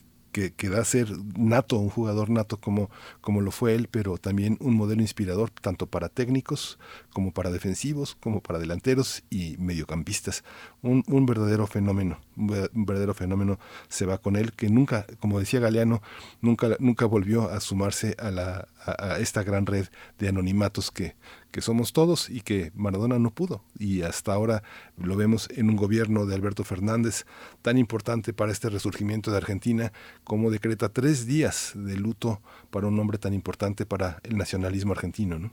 Por supuesto, bueno, solamente regresando a Messi, también Villoro escribió el gol que cayó dos veces cuando Messi calcó el increíble gol pues de Maradona contra Inglaterra en el Mundial del 86. Voy a dar lectura solamente y muy breve a el primer párrafo que escribe Villoro sobre Maradona y dice el 22 de junio de 1986, en el Estadio Azteca, Maradona anotó el máximo gol tramposo. Quienes estábamos en la tribuna lo vimos buscar un remate de cabeza. La jugada fue percibida en dos tiempos. Del asombroso pasado del, asombro pasamos a la duda. Diego no había rematado con la frente. Fue la mano de Dios, diría después, convirtiéndolo la treta en mito. Así es que, bueno, esto solamente si ustedes tienen interés y pueden acercarse a esta narración de Juan Villoro sobre aquel emblemático y mítico gol en el Estadio Azteca por parte de Maradona, que en paz descanse y pues que se fue y deja todo este legado y esta emoción popular, Miguel Ángel. Sí, justamente. Y, bueno, e, esta recomendación que haces de Villoro, pues es muy interesante, es muy importante porque, bueno, finalmente también el fútbol ha movilizado una, una gran literatura. Eh, mencionaba Galeano, pero bueno, Dios es, eh, Dios es redondo, ha sido una de las contribuciones muy importantes a la, a la crónica y que nos deja también todo un, todo un gran aliento de una crónica crítica que hace que el fútbol pues sea un gran arte y no solo un negocio como, como probó de una manera tan tan intensa, tan comprometida Diego Armando Maradona. El fútbol no puede no puede seguir siendo solo un negocio, tiene que ser un arte. Millones de niños, millones de jóvenes lo juegan, colocan su esperanza en ese en esa redondez eh, dionisíaca que es y seguirá siendo, ojalá, por mucho tiempo, el fútbol ahora también rezagado. En Jalisco no está rezagado. En Jalisco el gobernador quiere, quiere, quiere que, quiere celebrar y quiere quiere negocios para su estado. ese fútbol, pues es, es un fútbol peligroso. Pero mientras tanto, pues todos los que están parados esperando que el balón vuelva a rodar en las canchas, pues habrá que esperar, habrá que esperar un tiempo. Mientras tanto, rodará el espíritu de Maradona entre nosotros. Por supuesto, no pararíamos con las reseñas y, con eh, también mencionar la importancia de lo que significa un ídolo como este para niños y para niñas también, eh, porque bueno, no nadie se pelea entre a quién pertenecen esas piernas, sino que se mueven en torno a ese Dios redondo que es el balón. Pero bueno, uno de los eh, precisamente de esta de esto que se va acumulando, de estas narrativas que se van acumulando, es la de Martín Caparrós que dice era impresionante no se me ocurre ningún otro caso de país tan uniformemente sintetizado, definido por la figura de un señor. El vocabulario global pronuncia muy pocas palabras argentinas tango ya tiene casi un siglo y después, además de Maradona, la única voz que le dimos al mundo es el neologismo desaparecido. Así es que bueno, esto una cita de mm, Caparrós que nos comparte nuestro productor en esta mañana, Uriel Gámez. Nos vamos con esto, Miguel Ángel, a la nota nacional, o si no, no acabamos. Vámonos. Sí, vámonos. Primer movimiento. Hacemos comunidad. Nota nacional. Los especialistas de la organización Documenta AC presentaron el informe Por razón necesaria, un trabajo de investigación que documentó diversas violaciones a los derechos humanos en los servicios de atención a la salud mental en México. El informe exhibe la situación que viven las personas en hospitales psiquiátricos, clínicas de tratamiento de adicciones, centros penitenciarios y centros de asistencia social, donde se brindan servicios a la salud mental y se puede alojar a personas en contra de su voluntad. De acuerdo con el documento, los abusos son frecuentes y los pacientes suelen sufrir golpes, humillaciones y maltrato. También padecer electroterapias y castración química, así como violencia sexual, aislamiento y castigos. Estas instituciones tampoco suelen garantizar la accesibilidad de sus servicios, padecen carencias en la infraestructura y no cuentan con los recursos suficientes. De acuerdo con la Organización Mundial de la Salud, los trastornos mentales, neurológicos y por consumo de sustancias constituyen el 10% de la carga mundial de morbilidad. Eh, morbilidad es el término correcto, y el 30% de las enfermedades no mortales.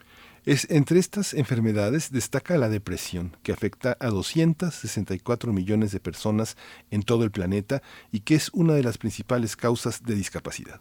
Bien, pues vamos a conversar esta mañana sobre este tema, las violaciones a los derechos humanos en los servicios de atención a la salud mental en México. Y nos acompaña ya a través de la línea Ángel María Salvador Ferrer, el es coordinador del programa de prevención de la tortura en la organización Documenta. Ángel María, muchas gracias por estar con nosotros esta mañana, por aceptar esta invitación. Buenos días, ¿cómo estás? Hola, muy buenos días, muy bien. Muchas gracias por la invitación. Muchas gracias, Ángel María Salvador Ferrer. La serie de preguntas que constituyen la indagación primordial de este informe son en realidad las, los grandes frentes abiertos, las grandes problemáticas, los abusos.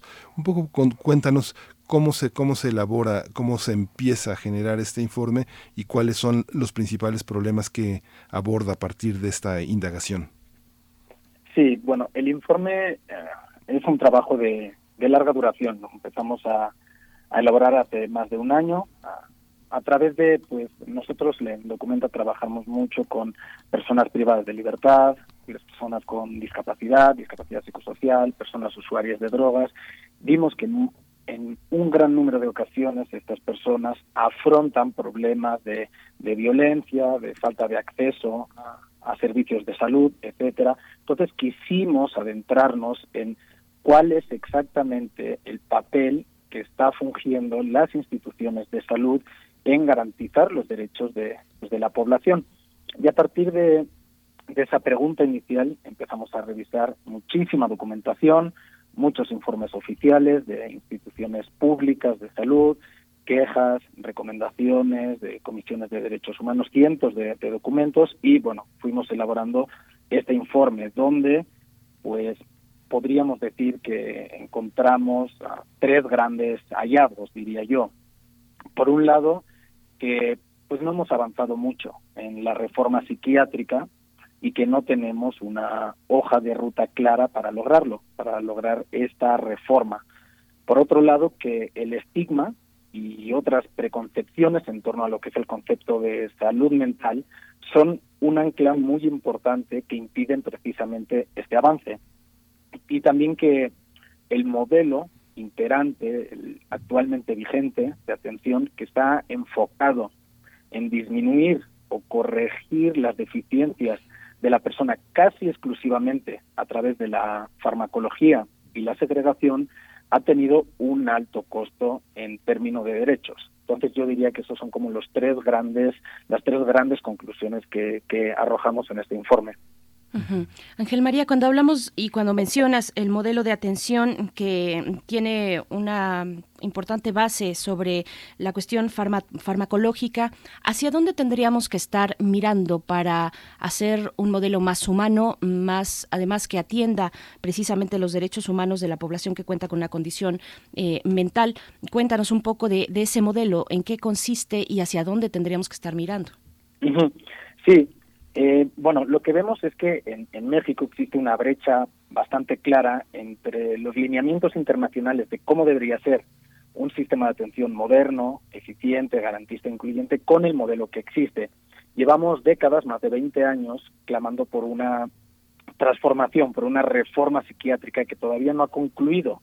No, no, no estamos ni siquiera cerca de concluir, porque desde hace mucho tiempo hemos tratado de superar este papel hegemónico y centralizador del superhospital psiquiátrico, dejar atrás esta imagen de la gran infraestructura cuasi carcelaria, donde lo primero que se pretende es, por un lado, contener a los sujetos y, por otro, corregirlos para que puedan ah, volver a la comunidad. Y en México, como este, este, esta transición se empezó como a tratar de conseguir con el cierre de la, del Hospital Psiquiátrico de la Castañeda hace más de 50 años, pero en verdad no, no, no, no fue una transformación, sino fue una desconcentración, porque en lugar de tener una gran castañeda, tuvimos muchas castañedas más pequeñas. ¿Qué es lo que ocurrió a nivel internacional, sobre todo a partir de los 90, con la declaración de Caracas? Pues la comunidad abrazó una idea de reestructurar los servicios y proponer unos modelos alternativos que estén mucho más centrados en la comunidad. Es decir, revertir el sentido de la atención, que en lugar de que el usuario, de que el paciente vaya al hospital psiquiátrico, que sea el psiquiátrico el que se acerca al usuario.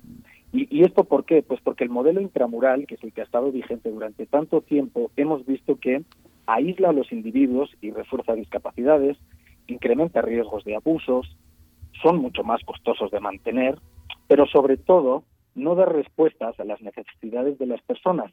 Si la persona usuaria necesita herramientas para la vida social, no se le pueden dar estas herramientas en privación de libertad, ni tampoco se puede usar la farmacología como un remedio universal para todo tipo de condiciones y problemas. Entonces, justamente el punto donde estamos es en arrancar precisamente esta comunitarización de los servicios. Todavía estamos muy, muy representados por esta gran figura del hospital psiquiátrico y tenemos que acercar los servicios a la comunidad. ¿Qué implica, qué implica hacer, qué implica hacer eso, Ángel? Porque vemos que eh, en este, en este, en este informe y en la entrada, en la presentación que hicimos del informe, hay una, hay una corresponsabilidad de las familias. Muchas familias no pueden, eh, con las personas que han caído en situaciones de desventaja en materia de salud mental, que tiene que ver mucho con las adicciones, y que las personas los llevan con engaños a instituciones que son muy precarias, son, las, son los espacios de, del abuso, de, de, negocios muy, muy, muy sucios sobre que supuestamente atienden a estas personas, pero muchos familiares los llevan. ¿Cómo paliar eso? ¿Cómo eh, jugar un modelo de atención domiciliaria cuando las propias familias son las que expulsan a estas personas, los mandan a caminar horas y horas a personas que tienen esquizofrenia, que tienen algunos trastornos depresivos, los sacan de la casa, los mandan fuera. ¿Cómo hacer eso? Hemos, e, es una de las preguntas, uno de los grandes retos que tuvimos cuando elaboramos este informe, pues tratar de, primero entender por qué estas cuestiones ah, siguen como muy anquilosadas todavía, los problemas del pasado los seguimos viendo hoy en día. Y claro, hemos visto que durante décadas pues ah, se han cambiado cosas, se han cambiado algunas estructuras, se han creado, se han modificado, se han eliminado instituciones públicas, se han alterado cuerpos normativos, distintas normas, sobre todo a nivel estatal. En los últimos diez años se ha aprobado una docena, de, por lo menos una docena de leyes estatales de salud mental.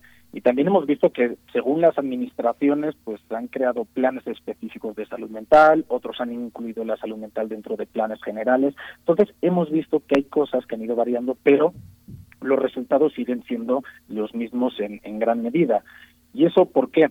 Pues lo que vimos es que seguimos manteniendo, y esto es a nivel general, no solo institucional, sino también social, seguimos manteniendo la misma noción de lo que es salud mental que hace 50 años. No, no, no, entendemos o nos cuesta comprender que la salud mental es un componente integral de la salud, que nadie debe afirmar que goza de buena salud si no goza de buena salud mental y que por lo tanto toda, toda la población es usuaria o potencial usuaria de estos servicios.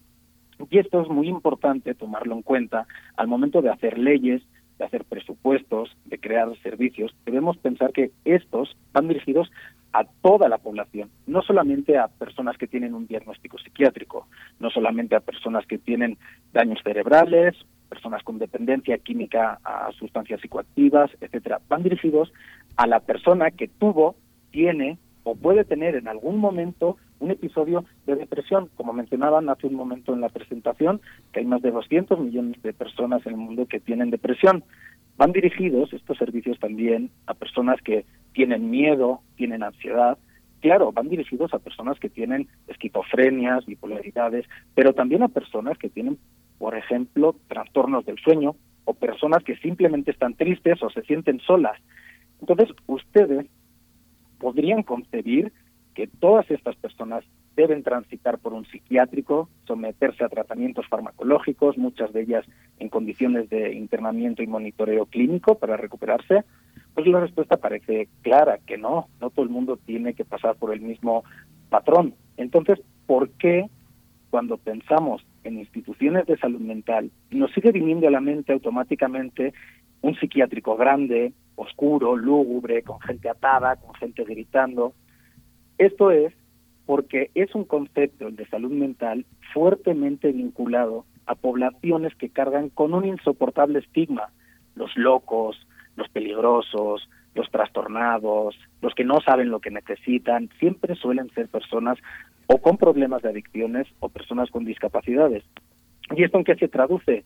En que el aparato de atención a la salud mental se construye sobre unas normas y unos programas que, por un lado, asumen que las personas cuando entran en contacto con este sistema de salud mental muchas veces no están facultadas para tomar decisiones y que por lo tanto otra persona es la que debe decidir y cómo lo hace inhibiendo muchos de sus derechos, diciendo cuánto tiempo va a estar encerrada, qué tratamiento, sobre todo farmacológico, debe seguir, etcétera. Eso por un lado. Y por otro, que conducen casi exclusivamente al tratamiento farmacológico para solucionar problemas, indistintamente si el problema viene de, un, de una cuestión laboral, de si es por violencia intrafamiliar, de si la persona arrastra un trauma infantil o no sé, una frustración sentimental, etcétera. Cada persona en cada momento y por cada situación requiere una atención concreta. Entonces, si todas las políticas públicas, si todas las leyes siguen viendo la cuestión de la salud mental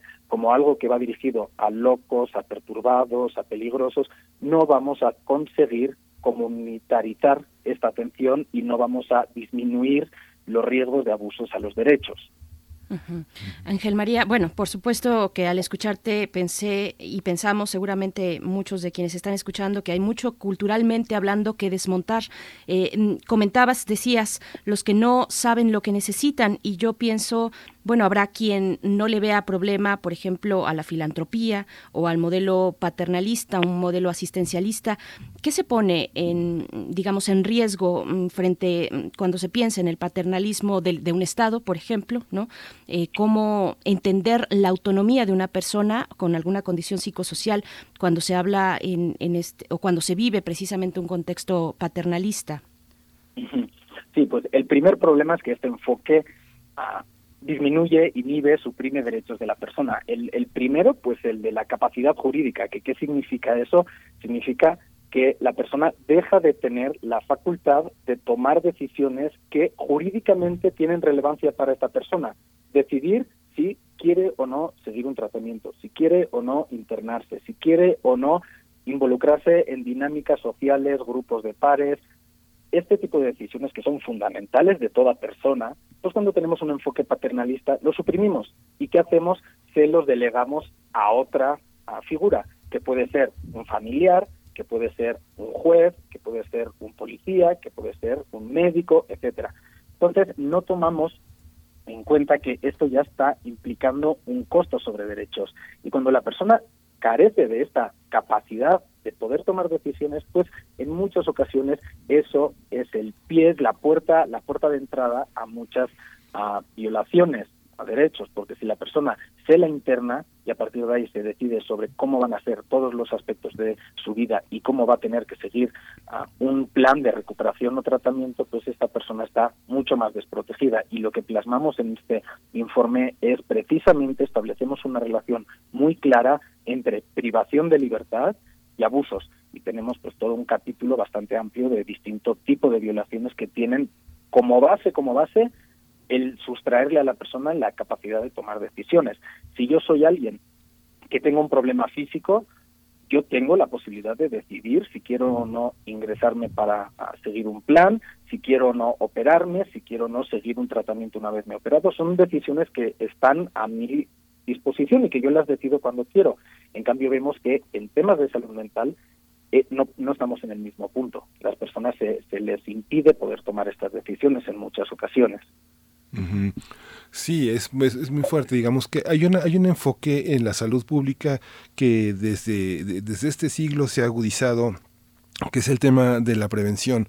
Por ejemplo, en el Instituto Nacional de Psiquiatría, en la consulta externa, hay una, hay una prevalencia muy fuerte en muchos médicos de ampliar, eh, de ampliar el espacio de las entrevistas que no están en el reglamento vigente de, servicios, no, no, está el tiempo que se debe dedicar. Hay mucha bibliografía que va desde los seis minutos para el paciente hasta los 20 minutos para elaborar una historia médica, pero los pacientes no van solos, van con un familiar, por lo general mujer. Y esta atención, se, este, los médicos han ampliado el sistema informativo para ofrecerle al familiar asistencia, ayuda, porque el grado de estrés y el grado de cansancio físico para atender esta, este tema es muy fuerte. La prevención tendría que estar orientada también hacia los familiares, compensarlos económicamente o, compensar eh, en términos de la legislación laboral, generar espacios como se han generado para, para las mujeres la atención de sus hijos, generar atención para los pacientes que tienen eh, algún tipo de padecimiento mental? Claro, sí, definitivamente la prevención es un componente fundamental para atender y poder tener un pues una buena salud mental pública, digámoslo así. ¿Cuál, ¿Cuál ha sido el problema por el que tenemos todos estos problemas derivados? Bueno, principalmente que la salud mental ha sido más reactiva. Las instituciones generalmente, históricamente, han entrado, han salido a la palestra más cuando ya existen síntomas, manifestaciones, cuando ya hay problemas, pues generalmente mucho más desarrollados. Y entonces, ¿qué se trata de hacer en estos casos ya en etapas más avanzadas? Corregirlos. Y normalmente pues se hace con medicamentos y así. Pero claro, cuando una persona llega a esta situación, hay muchos elementos, hay muchas cuestiones previas que no se han atendido. Y justo esta transición tiene que ir, la transición del sistema de salud mental tiene que ir a enfocarse mucho más a esta cuestión que se llaman los determinantes sociales de la persona. Pensar que una persona en un momento concreto su salud mental no viene únicamente definida por sus condiciones individuales, no viene definida solo por su genética, no viene definida por sus ah, decisiones de vida en un momento concreto, sino que vienen por todo un entorno en el cual estas personas viven, conviven y están involucradas. Y hay que ver justamente cuáles son estas particularidades, este, estos determinantes sociales para precisamente poder ofrecer servicios antes de que puedan escalar los problemas. Tenemos que acercar los servicios a la comunidad y que si yo en un momento concreto siento que preciso de algún tipo de apoyo, bien sea de apoyo comunitario, bien sea de a personas, acompañamiento psicosocial, bien sea tratamiento farmacológico, que yo tenga la posibilidad de acceder a esos servicios. Ahora es muy complejo porque las estructuras dominantes siguen siendo hospitales psiquiátricos que esto suelen estar concentrados en los grandes núcleos de, del país, por lo tanto, pues las personas que viven en entornos rurales, alejados, normalmente en entornos de mayor pobreza, violencia, que sabemos que son precisamente pues disparadores de discapacidades estos estos elementos, pues tienen muchas más dificultades para acceder a los servicios. Tienen que hacer una gran inversión de tiempo, de dinero, recursos para poder llegar a una gran estructura y atenderse. Entonces, mientras los servicios estén tan alejados de la comunidad y sigan siendo pues pautados por este corte mucho más uh, intramural, va a ser difícil que podamos atender las cuestiones antes de prevenir que las discapacidades se disparen, que los problemas ah, sean, pues, trasciendan. Entonces, ese es uno de los grandes retos que tenemos pendientes. Estamos conversando con Ángel María Salvador Ferrer, coordinador del programa de prevención de la tortura en la organización Documenta. Y Ángel María, bueno, sabemos que mm, generalmente documenta, indaga y trabaja sobre eh, las condiciones de las personas privadas de libertad en centros penitenciarios. Y aquí creo que viene al caso mm, traer precisamente esta, enmarcar la situación de una persona con condiciones, con alguna condición psicosocial, precisamente que se encuentra en esos contextos, empezando por la condición de interdicción que puede dictar un juez en un proceso judicial. Háblanos un poco también de esa dimensión, de ese otro espacio que también es eh, privatorio de la libertad, que además, eh, cuando se trata de una persona en estas condiciones, pues tiene implicaciones muy importantes. Sí, eh, en muchas ocasiones lo que se ha tratado de hacer en muchos países es precisamente al, considerar que las personas que tienen algún tipo de discapacidad no son conscientes, no dimensionan ah, la envergadura de sus actos, se han tratado de ir creando ciertas figuras para proteger a estas personas y que ah, en lugar de que sean sentenciados por un delito, se les apliquen medidas de seguridad, en lugar de entrar a una prisión, entren a un centro de readaptación social, o sea, como que vamos cambiando nombres, pero en el fondo seguimos teniendo como pues unos procesos que son que son similares con la diferencia de que desprotegen más a las personas porque no toman en cuenta muchas de las de las situaciones que viven, por ejemplo, el conseguir que una persona con discapacidad cuando entra en conflicto con la ley tenga un, un proceso adecuado. Y esto que significa que durante todo a el proceso desde que es detenida, desde que se le imputan cargos, desde que se investiga hasta que se sentencia, esta persona pueda gozar de todas las, las garantías de defensa que tenemos todas las personas, como es ah, el derecho a, ser escuchados, el, derecho a una defensa adecuada. Ah, entonces, estas cuestiones generalmente no, no se toman en cuenta, no se hacen los ajustes para que la persona con, con discapacidad pueda realmente gozar de estos derechos. Entonces, por eso vemos, eso es uno de los motivos, no el único, pero por los que vemos que ah, los índices de discapacidad dentro de prisión son mucho más elevados que fuera de prisión. O sea, la, discapacidad está uh, sobre representada en prisión y eso no es porque las personas con discapacidad son ni más violentas ni más peligrosas, no más que otra persona con otra determinada circunstancia de vida. Lo que pasa es que el sistema no les es favorable. En lugar de poder, en lugar de garantizarse los derechos de defensa, pues son armas que se usan en su contra. Y los entornos penitenciarios pues no varían tampoco notablemente, siguen siendo estructuras regidas con la misma jerarquía, la misma, el mismo sometimiento a, pautas diarias, donde la persona, bueno, cumple una medida de seguridad, pero que acaba de siendo, acaba siendo en realidad una una sentencia, con la diferencia de que en muchos casos genera todavía más incertidumbre jurídica porque la persona puede estar privada de libertad hasta que se recupere y eso no es exhaustivo en términos penales. Cuando alguien le pone una pena, pues tiene que estar cinco años, siete años y cuando termina, pues fuera. Cuando alguien tiene que estar privado de libertad hasta que se recupere, pues ahí vemos como mucha más indeterminación, que eso también pues es una desprotección. Fíjate, eh, este, ya, ya, estamos a punto de irnos, pero no, no puedo dejar de preguntarte.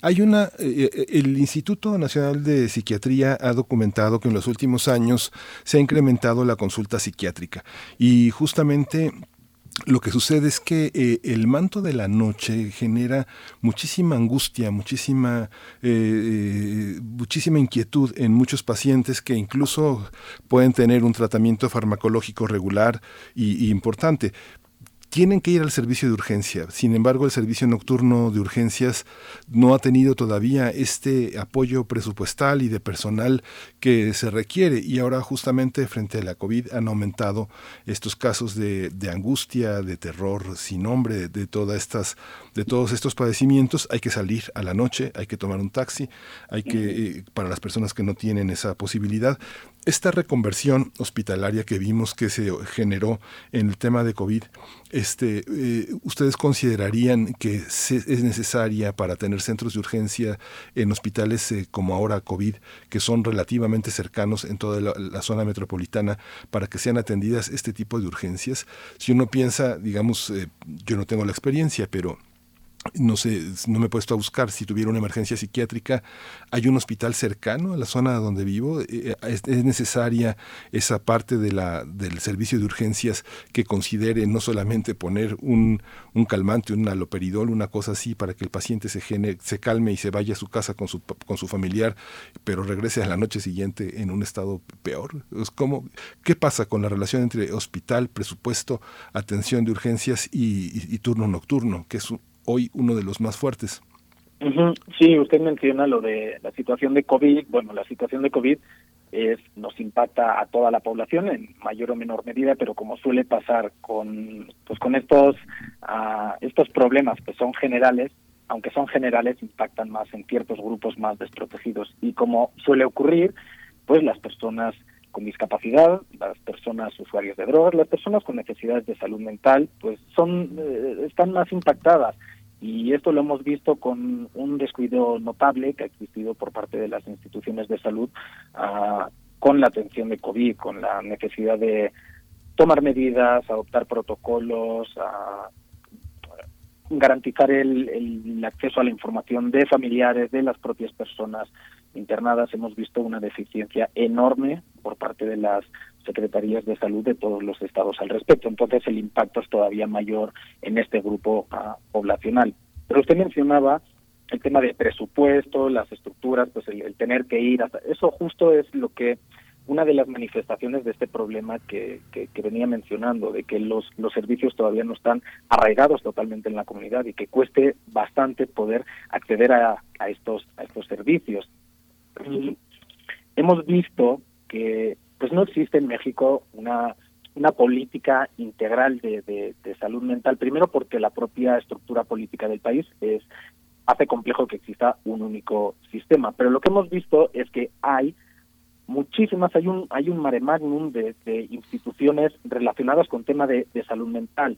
Hay consejos, comisiones con facultades duplicadas, vemos que hay un sinfín de órganos de consulta, de opinión, de coordinación, que en verdad no fungen como tomadores de decisiones. Vemos un sector privado que va ocupando espacios, que va dejando en las instituciones públicas. Entonces, pues este, este desorden, digamos, de, de las instituciones ha generado un sistema fragmentado y complejo, con servicios inaccesibles e indisponibles, de tal modo que es difícil que alguien pueda tener una atención sostenida en el tiempo si va transitando de, por distintas instituciones, porque no existe buena coordinación ni buen ni buen diálogo entre ellas y muchas se duplican en, en funciones. ¿Qué es lo que tenemos que hacer? Bueno, tenemos que ir a crear una red de atención de cercanía, de primer nivel. Claro, para eso hay que reestructurar las inversiones en salud mental, algo que repito en muchas ocasiones es que en México en temas de salud mental se invierte poco y se invierte mal.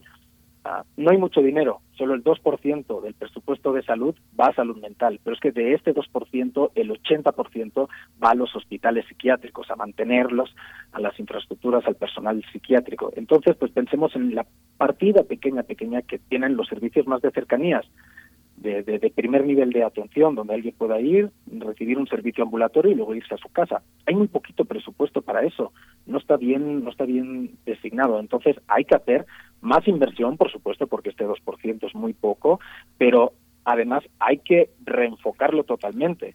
Hay que ir mucho más a la comunidad. Entonces, bueno, ese creo que esa carencia, ese paso que todavía falta por dar, se traduce en, por ejemplo, la situación que usted está describiendo de si usted por la noche quiere atenderse va a tener que afrontar ciertos ciertos obstáculos. Sí.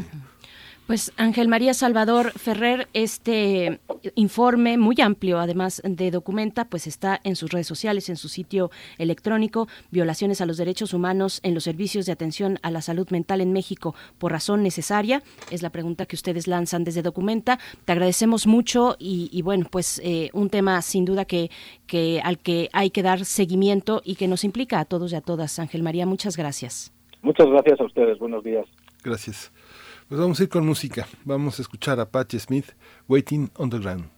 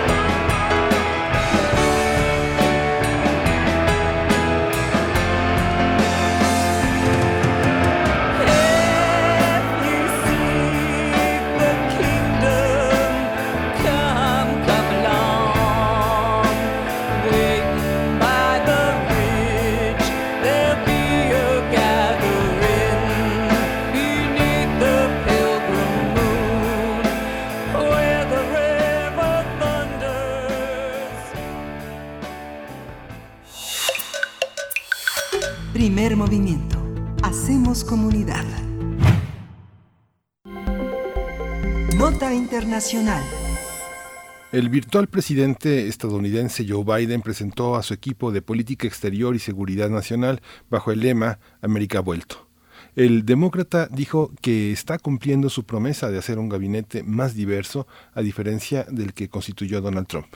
En su nominación incluye a Alejandro Mayorkas, un inmigrante nacido en Cuba que ejercería el cargo como secretario de Seguridad Interior de los Estados Unidos, y a Anthony Blinken, un promotor del multilateralismo como secretario de Estado. Además escogió a John Kerry, exsecretario de Estado de Obama, como su enviado especial para el clima a Brill Haynes como directora de Inteligencia Nacional de Estados Unidos y a Jake Sullivan, uno de los negociadores del acuerdo nuclear con Irán de 2015. Un, ese sería su consejero de Seguridad Nacional. También seleccionó a Linda Thomas Greenfield, una afroestadounidense con 35 años de experiencia en el servicio exterior como embajadora de Estados Unidos ante las Naciones Unidas, y se anticipa que la expresidenta de la Reserva Federal, Janet Yellen, sea nominada pronto como secretaria del Tesoro, algo que aún no ha sido confirmado por la oficina de Biden. Vamos a conversar sobre estos primeros, eh, estas primeras nominaciones por el presidente electo de Estados Unidos para integrar su gabinete. Hoy está con nosotros, como lo, como lo prometimos, Roberto Cepeda Martínez. Él es doctor en ciencia política con orientación en relaciones internacionales. Es un especialista en América del Norte y es investigador también del Centro de Investigaciones sobre América del Norte de la UNAM, el CISAN. Bienvenido, doctor eh, Cepeda. Muchas gracias. Eh, hola Miguel Ángel, buenos días. Berenice, un gusto estar en primer movimiento. Gracias. Al contrario, doctor Roberto Cepeda, bienvenido, gracias por estar aquí. Pues comparte, compártenos por favor, doctor, las primeras, tus primeras impresiones al momento, pues, de ver esta parte mm, fundamental del gabinete de Biden. Sí, bueno, coincido e, efectivamente con este resumen que eh, muy bien, atinadamente eh, mencionaba Miguel Ángel y bueno sí efectivamente es un es un gabinete que da esperanzas es un gabinete más inclusivo eh, comparado con el de Trump eh, donde se incluyen eh, a mujeres. Veo por aquí también una estadounidense de origen afroamericano un, un estadounidense de origen latino. Hay, hay más mujeres efectivamente eh, y esto evidentemente es un cambio ¿no? respecto al gabinete eh, de Trump, pero sobre todo remarcaría que son eh, personas que vienen de una trayectoria en el servicio público en Estados Unidos. ¿no? digamos que la cara más visible a nivel internacional pues, sería este John Kerry, que fue el candidato presidencial del Partido Demócrata que perdió en 2004 con George Bush, eh, pero que más adelante se incorporó como secretario de Estado en la administración de Obama en el segundo periodo 2013-2017. Y él está siendo designado como un enviado especial del presidente para enfrentar el cambio climático, ¿no? Entonces, ese pues es, es una persona con, con mucha experiencia, también creo era senador actualmente eh, y creo que el estado, eh, no recuerdo, creo que es Utah, pero bueno, efectivamente eh, coincido, sí es un, es un gabinete experimentado. Anthony Blinken, por ejemplo, que va a ser secretario de Estado, que yo diría que es una de las secretarías más importantes porque es la persona en Estados Unidos que se encarga del tema de las relaciones internacionales, de las relaciones exteriores, y él tiene un, un perfil más proclive al multilateralismo, ¿no?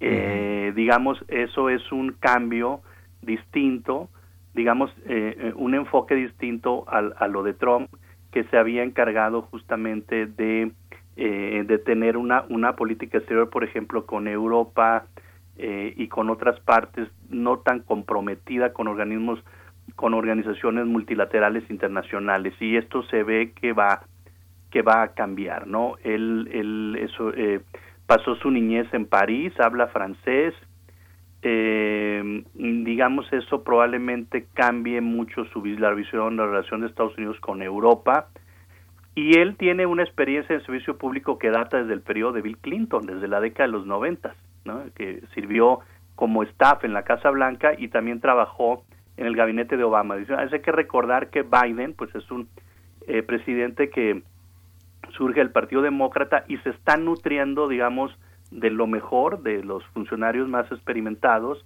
eh, de funcionarias con más experiencia de, de, Obama, que no está tan lejano, hace cuatro años, y sobre todo de Clinton, ¿no?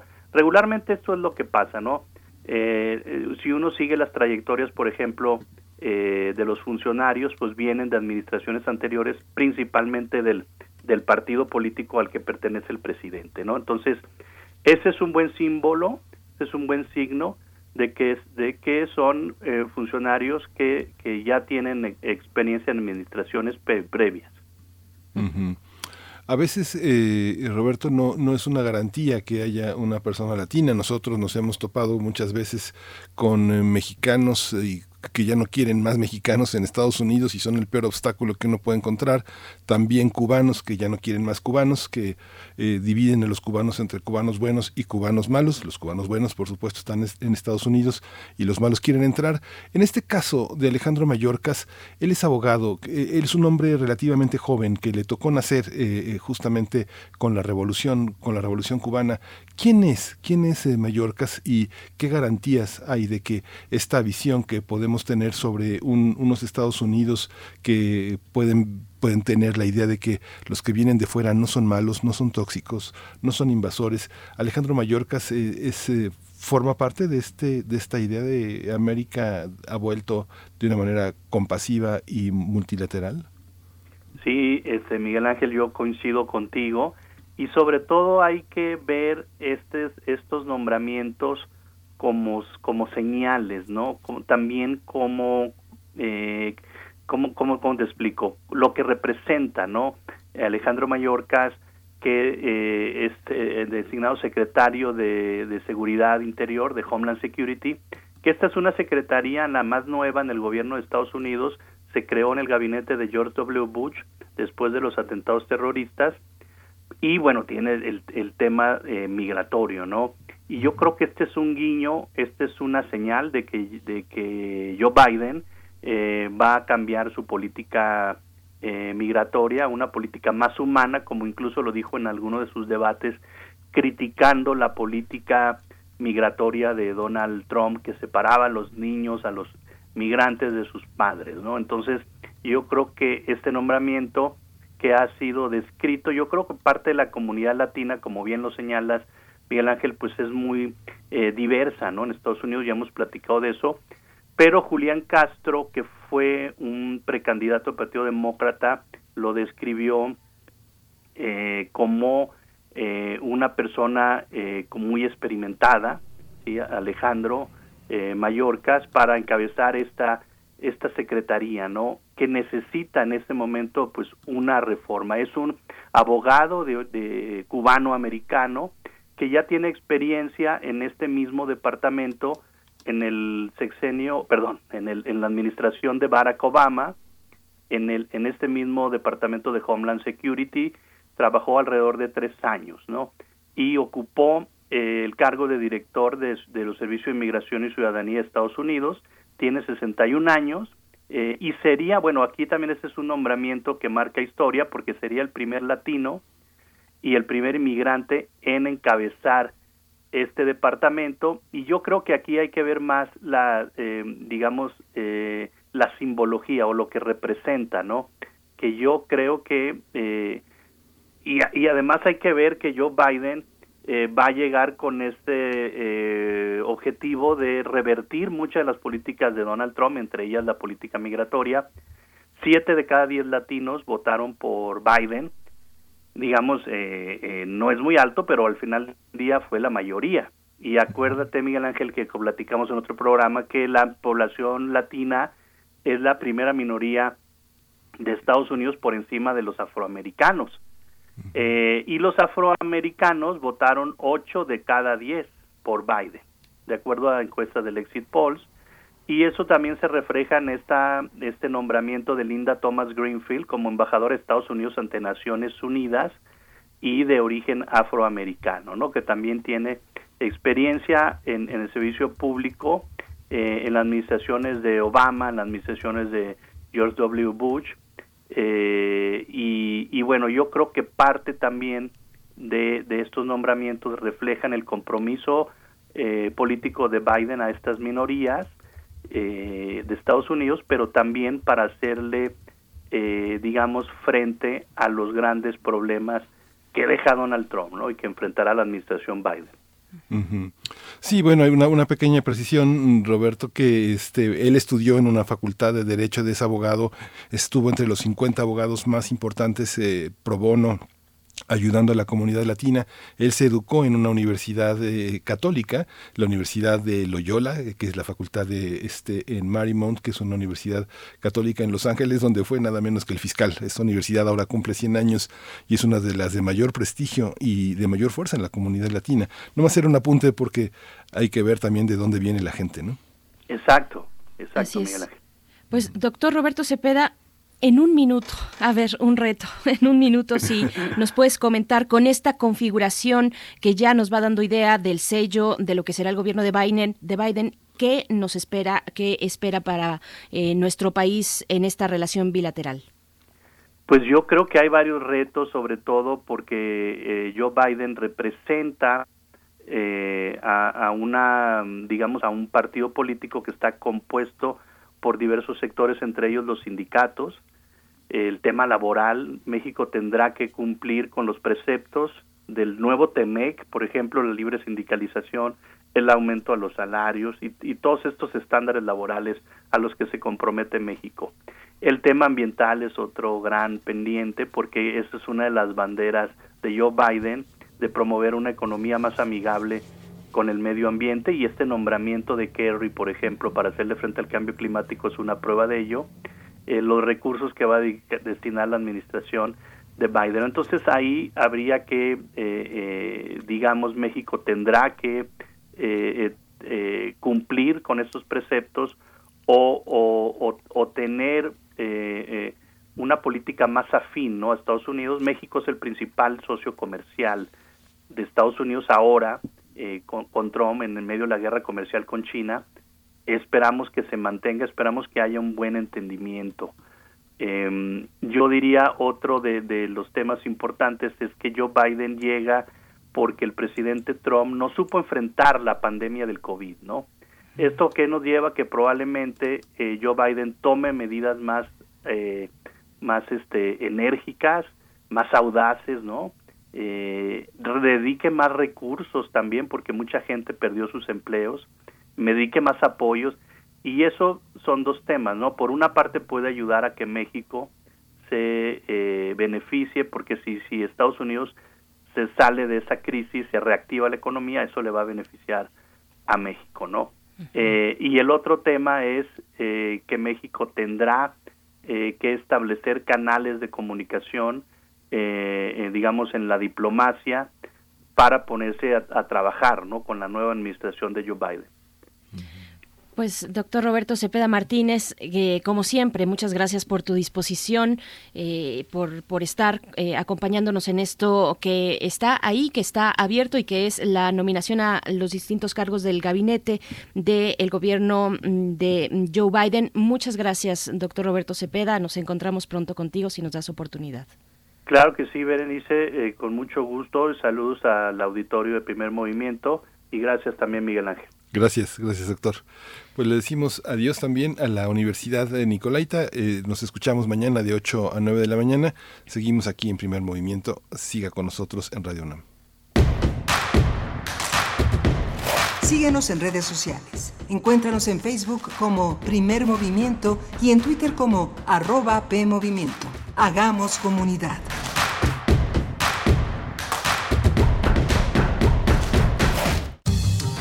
La ciencia que somos. La ciencia que somos. Iberoamérica al aire.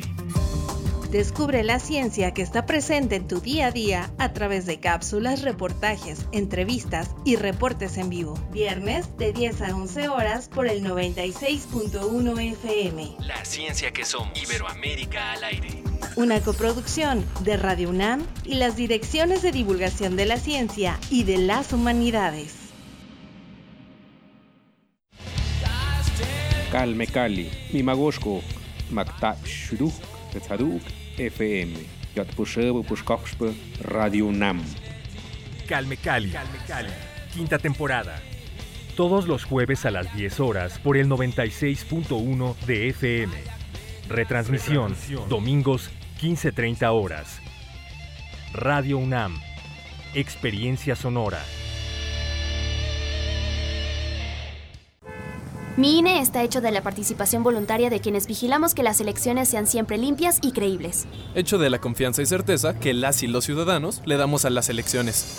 Si quieres hacer algo grande por la democracia, participa como observadora u observador electoral. Presenta tu solicitud e infórmate en INE.mx. Con todas las medidas sanitarias, vigilaremos estas elecciones. El 6 de junio de 2021 participo en la observación electoral. Contamos todas, contamos todos. INE. Soy más, más alcohólico que drogadicto, pero ya al último empecé a probar lo que es la piedra y la cocaína. Fue cuando murió mi hija. Muchos padres que estaban ahí en la sala de espera sacaban a sus hijos este, cargando y, yo tuve que sacar a mi hija en un ataúd. Lamentablemente no pude hacer nada por ella. En el momento que murió mi, mi hija, realmente hasta los perros lloraban conmigo. El mundo de las drogas no es un lugar feliz. Busca la línea de la vida. 800-911-2000. Info Ciudad de México presenta Voces por la Transparencia. En la voz de Denise Gómez Castañeda, comisionada del Instituto de Transparencia del Estado de Baja California. Los datos personales son información de una persona identificada o que la hace identificable y son parte importante de la identidad de cada individuo. Estos datos permiten hacer una referencia exacta y objetiva para particularizar a una persona. La protección de tus datos personales es un derecho vinculado a la protección de tu privacidad y existen medios que te permiten controlar el uso ajeno de tu información personal con el objetivo de impedir una vulneración de tu dignidad. Los datos personales siempre serán tuyos, aunque en ocasiones los proporciones para realizar algún trámite o solicitar algún servicio. Puedes controlar tus datos personales ejercitando tus derechos ARCO, a través de los cuales tienes la facultad de conocer en todo momento quién tiene tus datos personales y para qué los están utilizando, cancelar el uso que se le está dando a los mismos y oponerte al uso de tus datos si es que los mismos fueron obtenidos sin tu consentimiento.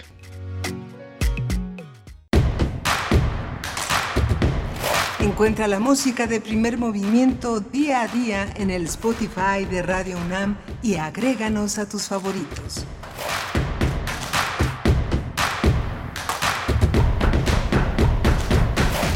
Hola, muy buenos días. Ya estamos de regreso, de regreso aquí en Primer Movimiento, en este espacio matutino de Radio UNAM, donde compartimos con ustedes siempre, bueno, todos los días de lunes a viernes de 7 a 10 de la mañana a través del 96.1 de FM y de la amplitud modulada en el 860, así también de manera digital en www.radio.unam.mx. Saludos si nos escuchan también en esa vía digital. Eh, doy el saludo también a mi compañero Miguel Ángel Quemain, que está del otro lado del micrófono. Miguel Ángel, ¿cómo estás? Gracias, Berenice. Buenos días. Buenos días a todos. Tuvimos Hemos tenido un programa interesante desde la Feria del Libro de Guadalajara, cuya programación ya está también en nuestras redes sociales. Este informe que, del que hablamos eh, por razón necesaria las violaciones a los derechos humanos en los servicios de atención a la salud mental en México, vale la pena que lo consulte. Comentábamos en nuestro chat de comunicación de orientación en este programa toda la estigmatización que hay sobre los sobre los pacientes y la necesidad de apoyar a las personas que son cuidadoras. Decíamos que fundamentalmente mujeres comentábamos el caso de Inglaterra de eh, esta idea winnicottiana de la madre suficientemente buena que culpabilizó a las mujeres muchos muchas décadas de tener eh, hijos que manifestaban desventajas y que en Inglaterra fue también resultado de la violencia doméstica muy intensa. Eh, es importante que en lo laboral, en lo humano, tengamos consideraciones eh, técnicas, institucionales, legales, democráticas para estos acompañantes de pacientes que necesitan mucho apoyo, mucha compañía y un sistema de salud que designe más presupuesto. Ayer lo veíamos, Berenice, con el tema de las mujeres. El tema es también es presupuestal, poder apoyar que las violencias se detengan con refugios, con asistencia médica, asistencia legal, toda la, toda la infraestructura que solo es posible con el presupuesto y la atención legislativa.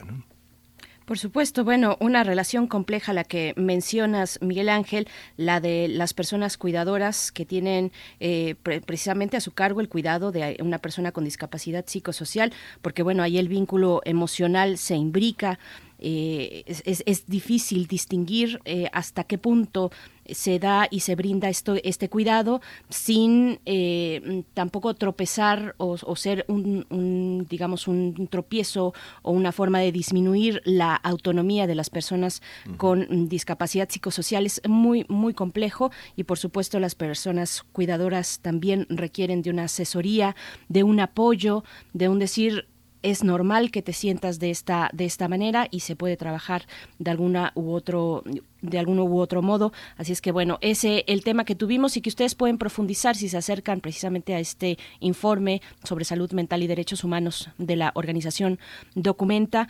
Y pues bueno, por delante, Miguel Ángel, tenemos en un momento más la poesía necesaria. Yo tengo el gusto de compartir con ustedes la poesía de esta mañana y después nuestra mesa del día, que como es jueves, es mesa de mundos posibles con el doctor Alberto Betancourt, historiador, profesor de la Facultad de Filosofía y Letras de la UNAM. Ahí coordina, él coordina el Observatorio del G20 y precisamente eh, regresamos con Alberto Betancourt. La semana pasada tocamos el tema Riad y la G20, la cumbre del G20. La disputa por la gobernabilidad es eh, pues el tema que nos propone para esta mañana, un seguimiento de lo que ya veníamos eh, anticipando la víspera del G20, de la cumbre del G20. Y pues bueno, muy interesante lo que nos pueda conversar, compartir el doctor Alberto Betancourt. Sí, pues si no hay otra cosa más, pues ya estamos muy ansiosos de escuchar la poesía que propondrás esta, esta mañana, Berenice. Claro que sí. Vamos. Primer movimiento. Hacemos comunidad. Es hora de poesía necesaria. Bueno, pues un poco mm, acorde a nuestra conversación inicial de esta mañana con Marisol Schultz, la directora de la Feria Internacional del Libro de Guadalajara, pues empieza ya este sábado 28 de noviembre, inicia la FIL Guadalajara y pues valga este poema este espacio para acompañar un poco la nostalgia de no poder estar físicamente. Este equipo eh, que acostumbra hacerlo, trasladarse a, Guadalajara y llevar hasta ustedes, pues en el espacio que tenemos, lo, poco de lo mucho que propone un evento como la FIL Guadalajara, pero no es la única razón o la razón principal, sino que es muy emocionante compartir el trabajo de una poeta joven que además estará leyendo su poesía en un espacio de muchos favorito como es el Salón de la Poesía en la FIL. Y bueno, se trata de Elisa Díaz Castelo, nacida en 1986 en Ciudad de México. Ella es poeta y traductora, estudió letras modernas inglesas en la UNAM y una maestría en escritura creativa con orientación en poesía en la Universidad de Nueva York becaria del programa Jóvenes Creadores del FONCA y de la Fundación para las Letras Mexicanas, distintos premios. Eh, obtuvo el Premio Nacional de Poesía Alonso Vidal 2017, el Premio Bellas Artes de Traducción Literaria Margarita Michelena en 2019 y este año este año 2020, ni más ni menos, obtuvo el premio Bellas Artes de Poesía Aguascalientes. Así es que bueno, se trata de una figura eh, mm, promisoria en, eh, en, el futuro y en lo que tiene que ver con la poesía para nuestro país. Vamos a escuchar el poema Escoliosis de Elisa Díaz Castelo y después al final ustedes escucharán la música de PJ Harvey. Así es que bueno, vamos con la poesía Escoliosis. En la búsqueda de la forma, se me distrajo el cuerpo. Es eso, nada más, asimetría. La leve errata vertebral, el calibraje óseo, la rotación espinada. Es el hueso mal conjugado, es una forma de decir a que, que a los doce años ya se ha cansado el cuerpo, que le pesa el aire y su gravedad es otra. Es la puntería errada de mis huesos, la desviada flecha. No es lo que debiera. Mi esqueleto quiso escapar un poco de sí mismo. Se le dice escoliosis a esa migración de vértebras, a estos goznes mal nacidos, hueso ambiguo, a esa espina dorsal bien enterrada. A los doce años se me, se me desdijo el cuerpo, porque el árbol que crece torcido nunca, porque mis huesos desconocen el alivio de la línea, su perfección geométrica. Me creció adentro una curva, una onda, un giro, de retorcido nombre, escoliosis, como si a la mitad del crecimiento dijera de pronto el cuerpo mejor no. Olvídalo, quiero crecer para abajo, hacia la tierra, como si en mi esqueleto me, dudara la vida, asimétrica, desfasada de anclas o caderas, mascarón desviado, recalante. Mi columna esboza una pregunta blanca que no sé responder, y en esta parábola de hueso, de esta pendiente equivocada, de lo que creció chueco de lado para dentro, se me desfasan el alma y los rincones, mi cuerpo, perfectamente alineado desde entonces con el deseo de morir y de seguir viviendo. Si las vértebras, si la osamenta quiere, se desvive, rota por no dejar el sueño, si se quiere volver o se retorna, retorno dulce de la tierra rancia, deseo aberrante de dejar de nacer, pronto, de pronto, con la malnacida duda esbozada en bajo, en bajo la piel, reptante, tengo dentro una serpiente blanca, un río, un manso desnivel, un arrecife, un reflejo de la luna que tiembla, una banqueta vencida por un árbol, paralelamente. No es eso, no es eso, eso no, eso no, no es ahí, donde ahí acaba, donde empieza el dolor, empieza el cuerpo.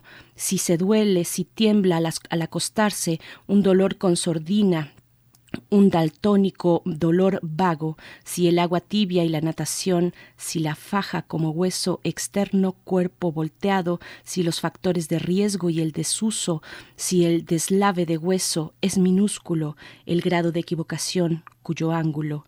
A los doce años se me desdijo el cuerpo, lo que era tronco quiso ser raíz, es eso, el cuarto menguante, la palabra espina, la otra que se curva al fondo, escoliosis, es el cuerpo que me ha dicho que no.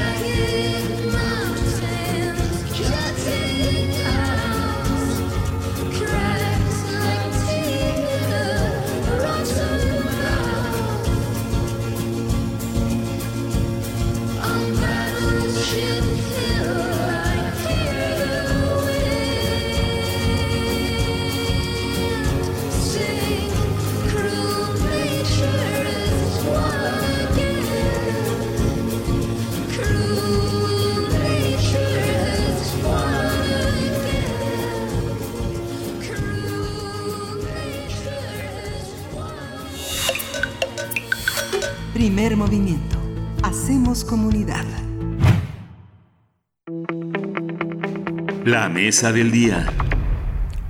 Como todos los jueves, son jueves de Mundos Posibles y ya está con nosotros el doctor Alberto Betancourt con el tema Riad G20, la disputa por la gobernabilidad mundial. Aquí estamos Berenice Camacho y Miguel Ángel Quemain Alberto, como todos los jueves contigo.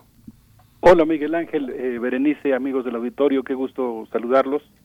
Siempre es un gran placer encontrarnos estos, estos días jueves. Por supuesto que sí, bienvenido, eh, bienvenido y gracias por dar seguimiento a este tema que ya conversábamos contigo desde la semana pasada, la cumbre del G20. Eh, yo veo que en un conjunto de pantallas reunidas en un panel de contorno verde, pues es la composición de la fotografía oficial de la cumbre del G20 que se llevó de esa manera, eh, de manera virtual y remota y que se celebró precisamente en, en, en Riyadh. Así es que Cuéntanos, por favor, ¿cómo lo viste? Sí, Berenice, eh, con mucho gusto. Pues eh, lo primero que quisiera yo decir es que nos encontramos en un momento histórico en el que estamos sumergidos en una crisis económica, sanitaria, política sin precedentes y es muy natural que cuando se realiza una reunión de esta naturaleza que agrupa a algunos de los hombres más poderosos del mundo, pues los 7.500 millones de personas que vivimos en el mundo, al menos quienes ya estamos en edad de hacerlo, digamos, pues volteemos a ver con la esperanza de que ahí se tomen acuerdos que permitan que la humanidad enfrente de la mejor manera posible eh, este reto, que logre coordinarse, que los políticos con su oficio, con sus mañas, pero también con su oficio, sean capaces de ponerse de acuerdo para generar consensos mínimos que nos permitieran eh, afrontar lo mejor posible la situación. Eh, es una reunión, como hemos mencionado en otros en otras eh, cumbres de este tipo, que se realiza básicamente a puerta cerrada, el núcleo duro de la reunión, el encuentro, lo que es propiamente la cumbre, se realiza a puerta cerrada, no se conoce públicamente lo que se discute ahí, las propuestas, los acuerdos a los que se llega, Después vienen, desde luego, todas las versiones públicas, la versión oficial, lo, los, eh, las gotas que se cuelan, digamos, de la información de lo que ahí sucedió. En este caso, la declaración eh, tuvo una virtud, reconoció el esfuerzo, el heroísmo que han tenido los trabajadores de la salud, ratificó el papel central de, de la ONU y particularmente de la Organización Mundial de la Salud para afrontar la pandemia y se comprometió a aportar 21 mil millones de dólares para la lucha contra la pandemia, una cifra por supuesto importante, y pues detectó como punto fundamental de riesgo el continente africano y las pequeñas islas. Sin embargo, yo creo que nosotros podríamos haber esperado algo como, pues no sé, cuando ocurrió la gran crisis del 29, ese momento tan impactante en la historia de la humanidad con tantas repercusiones sociales, el crack del 29, y pues uno tuviera la esperanza de, de ver surgir eh, algo similar al New Deal, no similar en el sentido de que se, se copien las recetas que ahí se aplicaron, sino en el sentido de que implique asumir la gravedad de la situación y plantear políticas económicas que impliquen un pacto social nuevo. Y creo que desafortunadamente, pues eso no fue lo que nos encontramos aquí. A mí me gustaría decir o comenzar diciendo que de alguna manera los velos del, rey, del reino de Arabia Saudita se corrieron para dejarnos ver algunas de las cosas que a través de esa ventana podemos observar que pasan en ese lugar. Eh, tengo frente a mí una fotografía muy impresionante de un artículo publicado por Michel Giorgio en el periódico El Manifesto, que, que dice que tiene por título justamente La monarquía abre una pequeña ventana para eh, la reunión del G20. Y ahí el autor acompaña su texto con una fotografía en la cual se ve a un conjunto de trabajadores que están descargando costales de alimento que tienen el sello de la Organización de Naciones Unidas, están en un puerto de Yemen, en ese lugar en el Golfo de Aden, en el que se cruzan eh, el Mar Rojo y el Mar Arábico, recibiendo la ayuda humanitaria que llegó para afrontar una de las peores crisis eh, de hambre, una de las hambrunas más severas de las últimas décadas, según recordó el secretario general de la Organización de Naciones Unidas el día 20 de noviembre en la víspera de la cumbre del G20. Y en buena medida, esa hambruna ha sido provocada por lo que mencionábamos en la ocasión anterior, que es la decisión de Arabia Saudita de intervenir en la guerra civil en Yemen, no como hacedor de paz o como potencia humanitaria, sino justamente como parte del conflicto que se ha involucrado en la guerra y que ha provocado esta terrible eh, situación. Michelle Giorgio dice en su artículo, entonces estoy viendo esta foto, a mí me impresiona mucho esta foto del periódico El Manifesto porque pues se ven los rasgos, eh, la fisonomía de las personas que están descargando estos costales de ayuda humanitaria que está llegando a Yemen en lo que se prevé puede ser la peor crisis eh, de hambruna que hemos vivido en los tiempos contemporáneos. Y pues tienen rasgos étnicos que, que muestran este carácter tanto de Yemen como de Arabia Saudita en el que se juntan pues de alguna manera tres continentes eh, Europa que está muy cercana África que está enfrentito a unas millas por mar y, Asia. Y bueno pues eh, Michelle Giorgio con esta fotografía y el texto que lo acompaña nos dice que el príncipe MBS Mohammed bin Salman montó un vasto operativo para mejorar su imagen, pero que afortunadamente diversos activistas y periodistas de todo el mundo recordaron, como debe de ser, y nosotros lo hacemos ahora también, a su colega Jamal Khashoggi. Eh, yo la vez pasada que lo mencioné y que incluso mencioné que, que la primera vez que había hablado de él ni siquiera había pronunciado bien su nombre, ahora que conozco un poco más eh, su historia y los artículos que él ha publicado, por ejemplo el que cité en la ocasión pasada sobre Yemen, sobre la importancia de que Arabia Saudita adoptara un papel de hacedor de paz, eh, la verdad es que he quedado muy impresionado por eh, la forma en que se cometió su asesinato el día 2 de octubre de 2019. En aquella ocasión, eh, Jamal Khashoggi, periodista del, del diario The Washington Post, acudió al consulado de Arabia Saudí en Estambul para una eh, para realizar un trámite administrativo que consistía en solicitar un oficio que él necesitaba para poderse casar. Entonces necesitaba este papel para casarse, acudió al consulado con su prometida, su prometida lo esperó ahí, afuera de la oficina, y lo que él no sabía es que en los dos días anteriores habían arribado a Estambul procedentes de diferentes países, eh, entiendo que 12 integrantes de la escolta del príncipe, del príncipe Mohammed bin Salman, que ya lo estaban esperando adentro del edificio y que cometieron su asesinato. De tal manera que lo que nos está contando Michel Giorgio, lo que nos está recordando, es que esta operación de renovación de la imagen del reino de Arabia Saudí afortunadamente fue cuestionada por personas que juegan el papel de, de hacerla de memoria del mundo y pues nos recordaron, por ejemplo, que el noble heredero, el príncipe MBS, tiene a varias mujeres presas por exigir derechos humanos elementales. Me acuerdo, Berenice, que tú lo comentaste en la, en la sesión pasada, no sé si te acuerdas, que, que mencionaste justamente el caso de las mujeres que están exigiendo el derecho a poder manejar.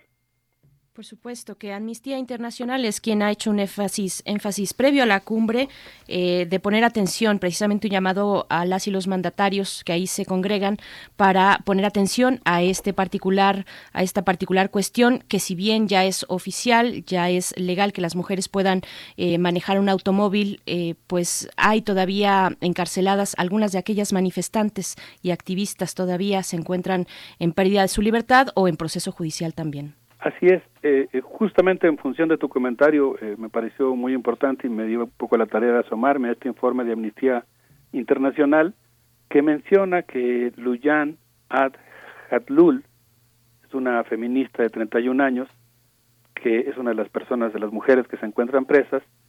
ella ha sido promotora del derecho de las mujeres a manejar un auto, pero sobre todo a manejarlo sin tener que acudir a la oficina de licencias en presencia de un esposo, padre o tutor, y ella fue arrestada, pero eh, el cargo con el que se le acusa es el cargo de conspiración contra el reino, y ha sido juzgada en un tribunal especial para casos de terrorismo, ha denunciado haber sido sometida a toques eléctricos y en algún momento del proceso, me estoy refiriendo ahora al informe que presenta Amnistía Internacional, se le ofreció que podría quedar en libertad si retirara su denuncia de tortura.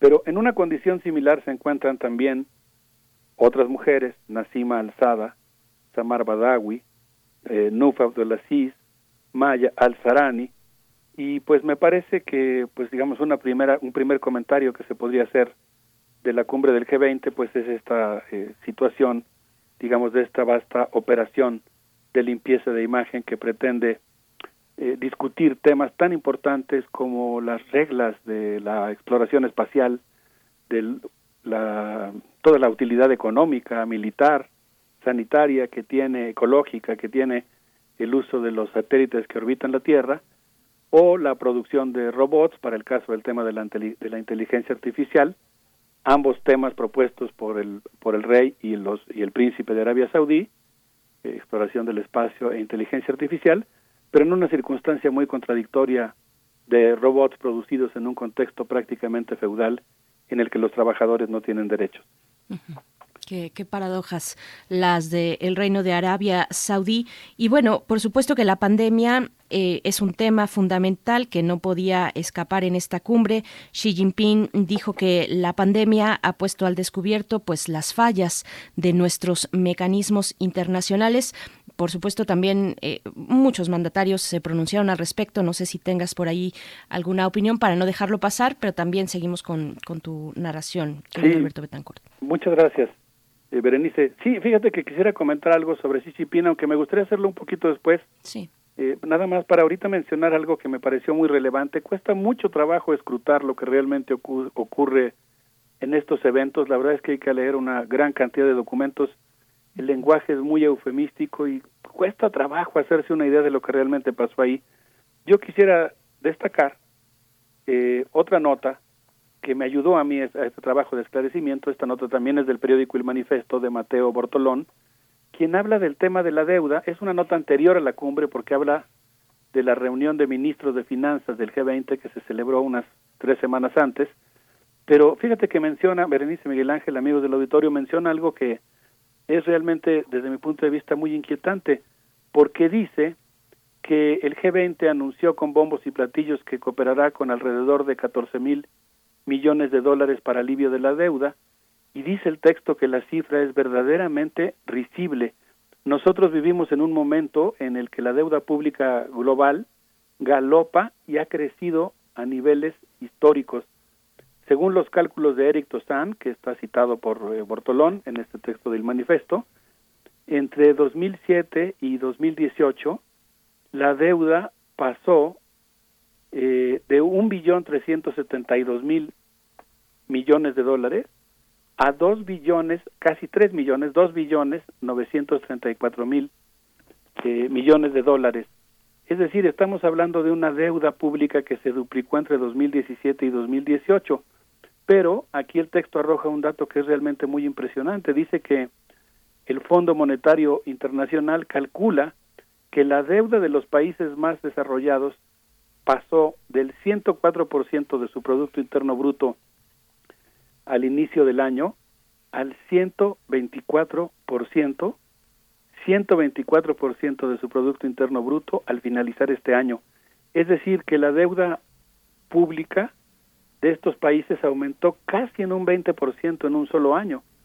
Y algo similar está ocurriendo con los, los países que se encuentran en vías de desarrollo, que pues debido a las necesidades provocadas por la parálisis de la economía y la necesidad de resolver la pandemia, pues están ahorita hambrientos de crédito, están formados haciendo cola afuera de ese gran banco que es el Fondo Monetario Internacional y la cifra que ofrece el G20 pues es una cifra verdaderamente eh, pequeñita en comparación con lo que se está debiendo. Y ya Cristalina Georgieva, directora general del Fondo Monetario Internacional, dijo que su institución está dispuesta a gastar un billón de dólares del total disponible para préstamos, pero que los países, eh, lo dijo con otras palabras más eufemísticas, pero se tienen que alinear y tienen que realizar las reformas estructurales que garanticen que el dinero que se les va a prestar pueda ser devuelto. De tal manera que estamos, creo que ese es uno de los resultados importantes de la reunión del G20 ante un momento histórico en el que está creciendo mucho la deuda, volverá a ser un tema muy importante y las medidas que acordó el G20 pues son realmente minúsculas, casi diría yo cosméticas y no contribuyen como lo propuso por ejemplo el presidente Andrés Manuel López Obrador a, una política de quitas importantes o de atención humanitaria que permita suspender por algún momento las reglas de la de la usura y o de las finanzas. Pero ese es un mercado, ¿no, Alberto? Ese para eso están, para la usura y para, eh, para garantizar los negocios. Es una parte comercial, pues, de la vida política de algunas naciones que desde la revolución industrial se han dedicado a empobrecer a otras, ¿no? Así es. Sí, el monto de la, de la transferencia eh, de recursos que han hecho los países endeudados a los países centrales es verdaderamente impresionante forma parte fundamental de, digamos, el, funcionamiento de este sistema económico y como bien señalas, pues de, de la de, una forma, de un patrón de acumulación, ¿no? De una forma de reproducción del capital que no es nada diseñable y que, y que tiene que ver con esta férula de hierro que es el sistema financiero internacional y particularmente el tema de los eh, de los eh, de los créditos y los intereses que se cobran por la deuda lo que pagan los países por el servicio de la deuda es algo realmente impresionante. Qué rápido se nos va el tiempo. Miguel Ángel Berenice, les quisiera proponer si hacemos una pausita musical y escuchamos a Jorge Dresler con esto que se llama La vida es más compleja de lo que parece. Vamos a escuchar.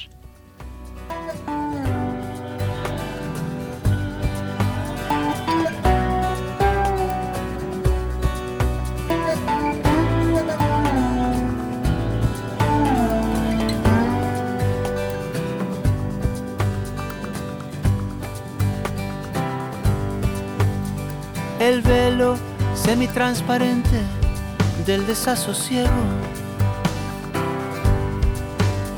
Un día se vino a instalar entre el mundo y mis ojos. Yo estaba empeñado en no ver lo que vi, pero a veces, ah, la vida es más compleja de lo que parece. Pensaste que me iba a quebrar y subiste tu apuesta. Me hiciste sentir el sabor de mi propia cocina. Volví a creer que se tiene lo que se merece. Ah, la vida es más compleja de lo que parece. Las versiones encuentran sitio en mi mesa.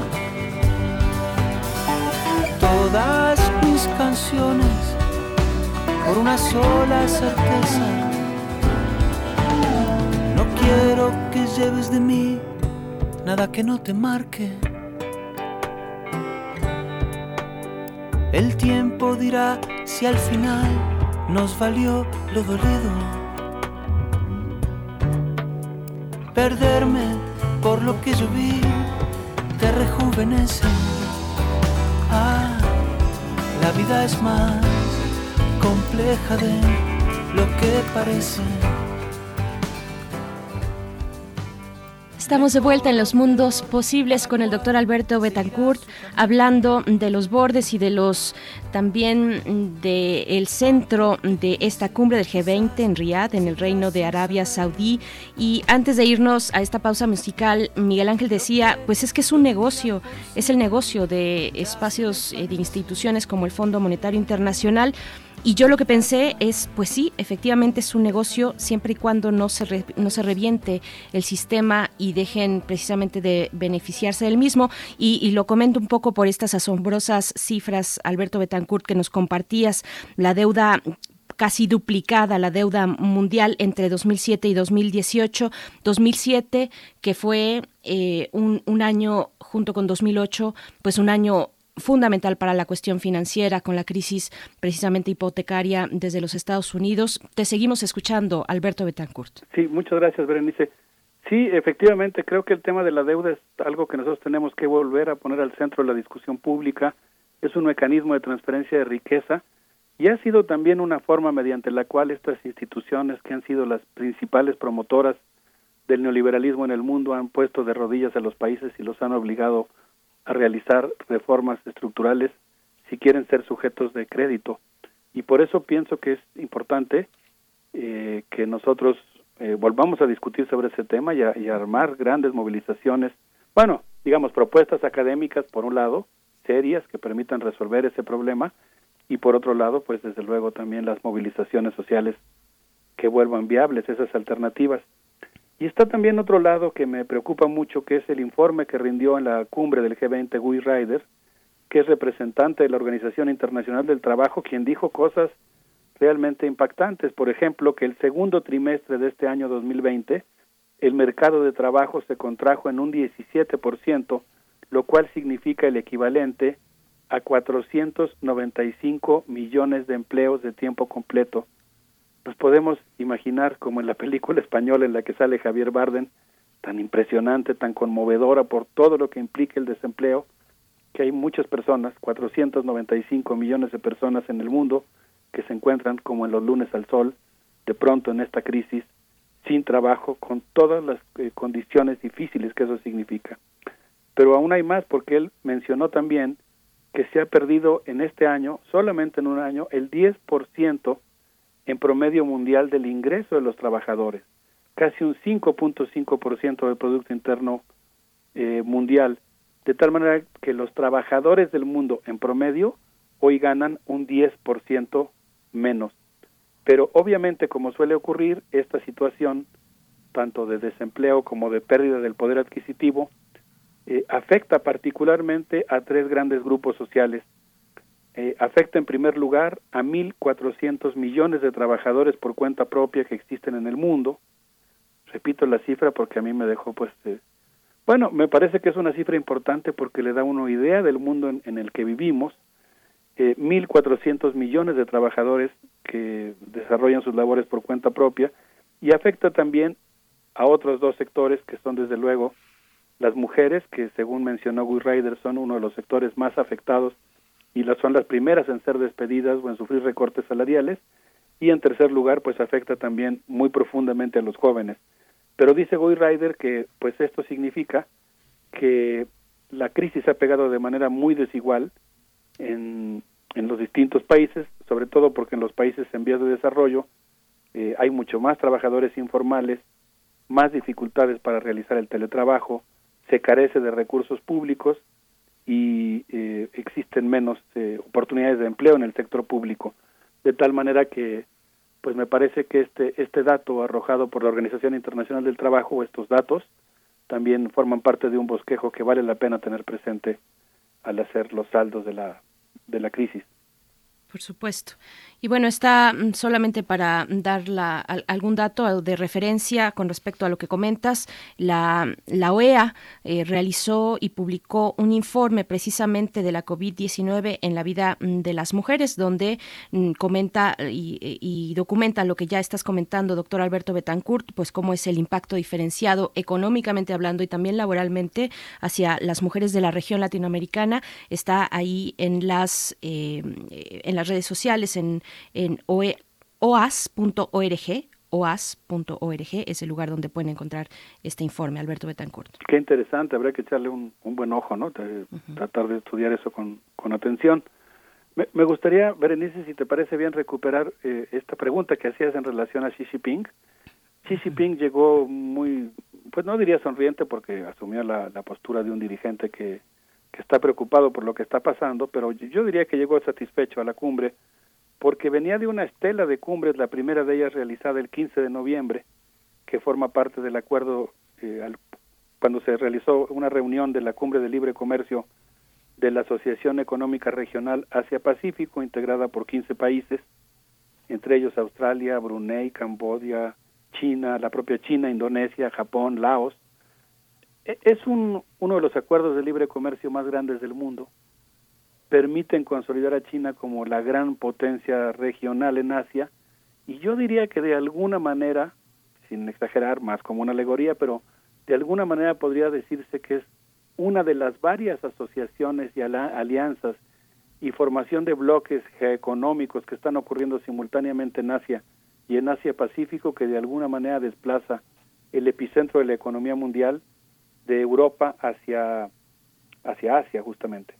Y pues eh, debo decir también que Xi Jinping llegó a la reunión después de haber sostenido una reunión con sus colegas del BRICS, del grupo integrado por Brasil, Rusia, India, China y Sudáfrica, que se reunieron dos días previamente para llegar con una postura común, entre otras de reforzamiento de la Organización Mundial de la Salud y con toda una postura respecto a cómo ir negociando eh, cambios en las reglas de gobernabilidad del Fondo Monetario Internacional, del Banco Mundial, de la Organización Mundial de Comercio y con una serie de temas que tienen que ver con cómo eh, los países del BRICS y particularmente China, porque Xi Jinping hizo alusión a esto en su discurso, están dispuestos a discutir sobre el tema de la gobernabilidad digital global, la eh, seguridad digital global y eh, el tema de la inteligencia artificial.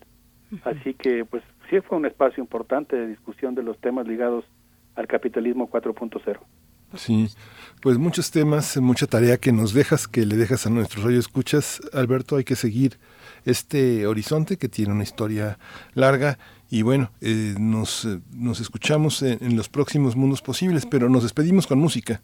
Sí, Miguel Ángel, pues qué gusto haber podido platicar con ustedes. Le mando un abrazo a nuestros amigos del auditorio. Les propongo una canción emblemática de la lucha contra el neoliberalismo en Chile, que fue muy escuchada en los noventas y fue vuelta a escuchar en las recientes jornadas, y tiene que ver con el mundo que están diseñando, este mundo, digamos, excluyente que están diseñando las potencias del G20, es de los prisioneros y se llama El baile de los que sobran. Espero que Gracias. les guste. Un abrazo. Hasta pronto, Alberto Betancourt. Vamos a escuchar a los prisioneros. Este año se les acabaron los juegos, los doce juegos. Únanse al baile de los que sobran. Nadie los va a echar de más. Nadie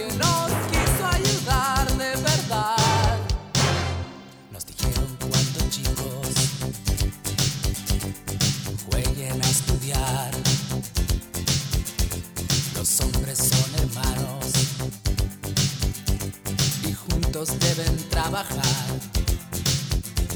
Oías los consejos, los ojos en el profesor. Había tanto sol sobre las cabezas y no fue tan verdad porque esos juegos al final terminaron para otros con laureles y futuros y dejaron a mis amigos pateando tierra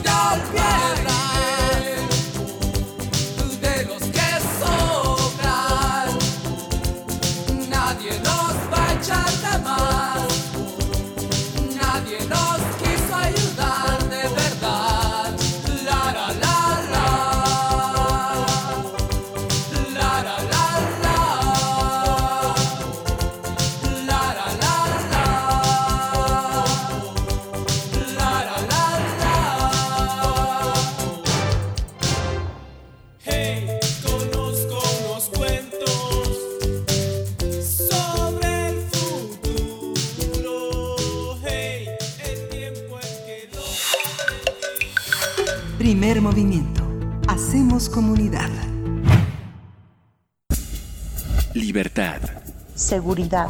Salud. Identidad. Alimentación. Libre desarrollo de la personalidad. Educación. Pensar nuestros derechos humanos. Pues ya estamos en la línea con Jacobo Dayan en esta sección dedicada a los derechos humanos puntualmente porque en realidad tocamos el tema mm, ya sea de frente o por la periferia en los distintos espacios que tenemos. Jacobo Dayan es promotor de los derechos humanos y coordina la cátedra Nelson Mandela de Derechos Humanos en las Artes de la UNAM.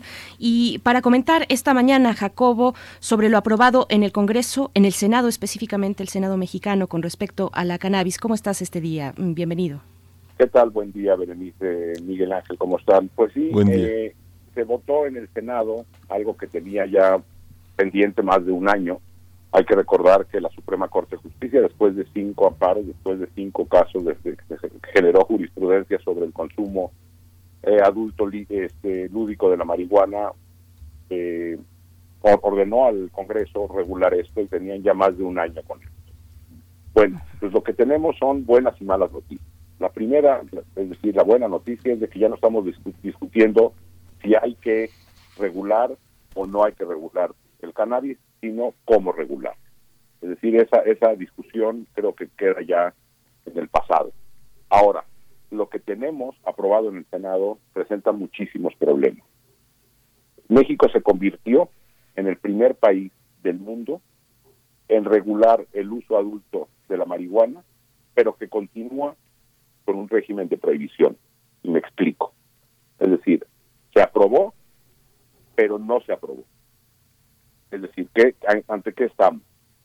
Lo que se aprobó fue la producción, siembra, distribución, empaquetado, venta, todo eso quedó regulado con algunos problemas que más adelante ahorita mencionaré, pero no se eliminó del Código Penal la posesión simple y el consumo. Es decir, que se podrá continuar persiguiendo a personas por posesión y consumo de marihuana. Es demencial. Es decir, alguien puede entrar a una tienda de las que habrá, comprar marihuana, salir y ser detenido. Así, así de absurdo. Entonces, ¿ante qué estamos? México es un país que ha venido sufriendo de manera dramática los estragos de la lucha contra el narco y tendríamos que ser de los países que estuviera a la vanguardia presionando por la liberación del consumo de drogas. Ya en, en las recientes elecciones de Estados Unidos vimos cómo más estados se fueron sumando al uso lúdico de la marihuana e incluso uno de ellos, Oregon, a incluso a otras drogas, a drogas fuertes, ya se liberaron. Y acá lo que tenemos es una normatividad que por, por primer, en primer eh, punto pone muchísimas restricciones a las compañías que o, al- o a los eh, a los agricultores o a las personas que quieran sembrar, producir, eh, distribuir y vender droga.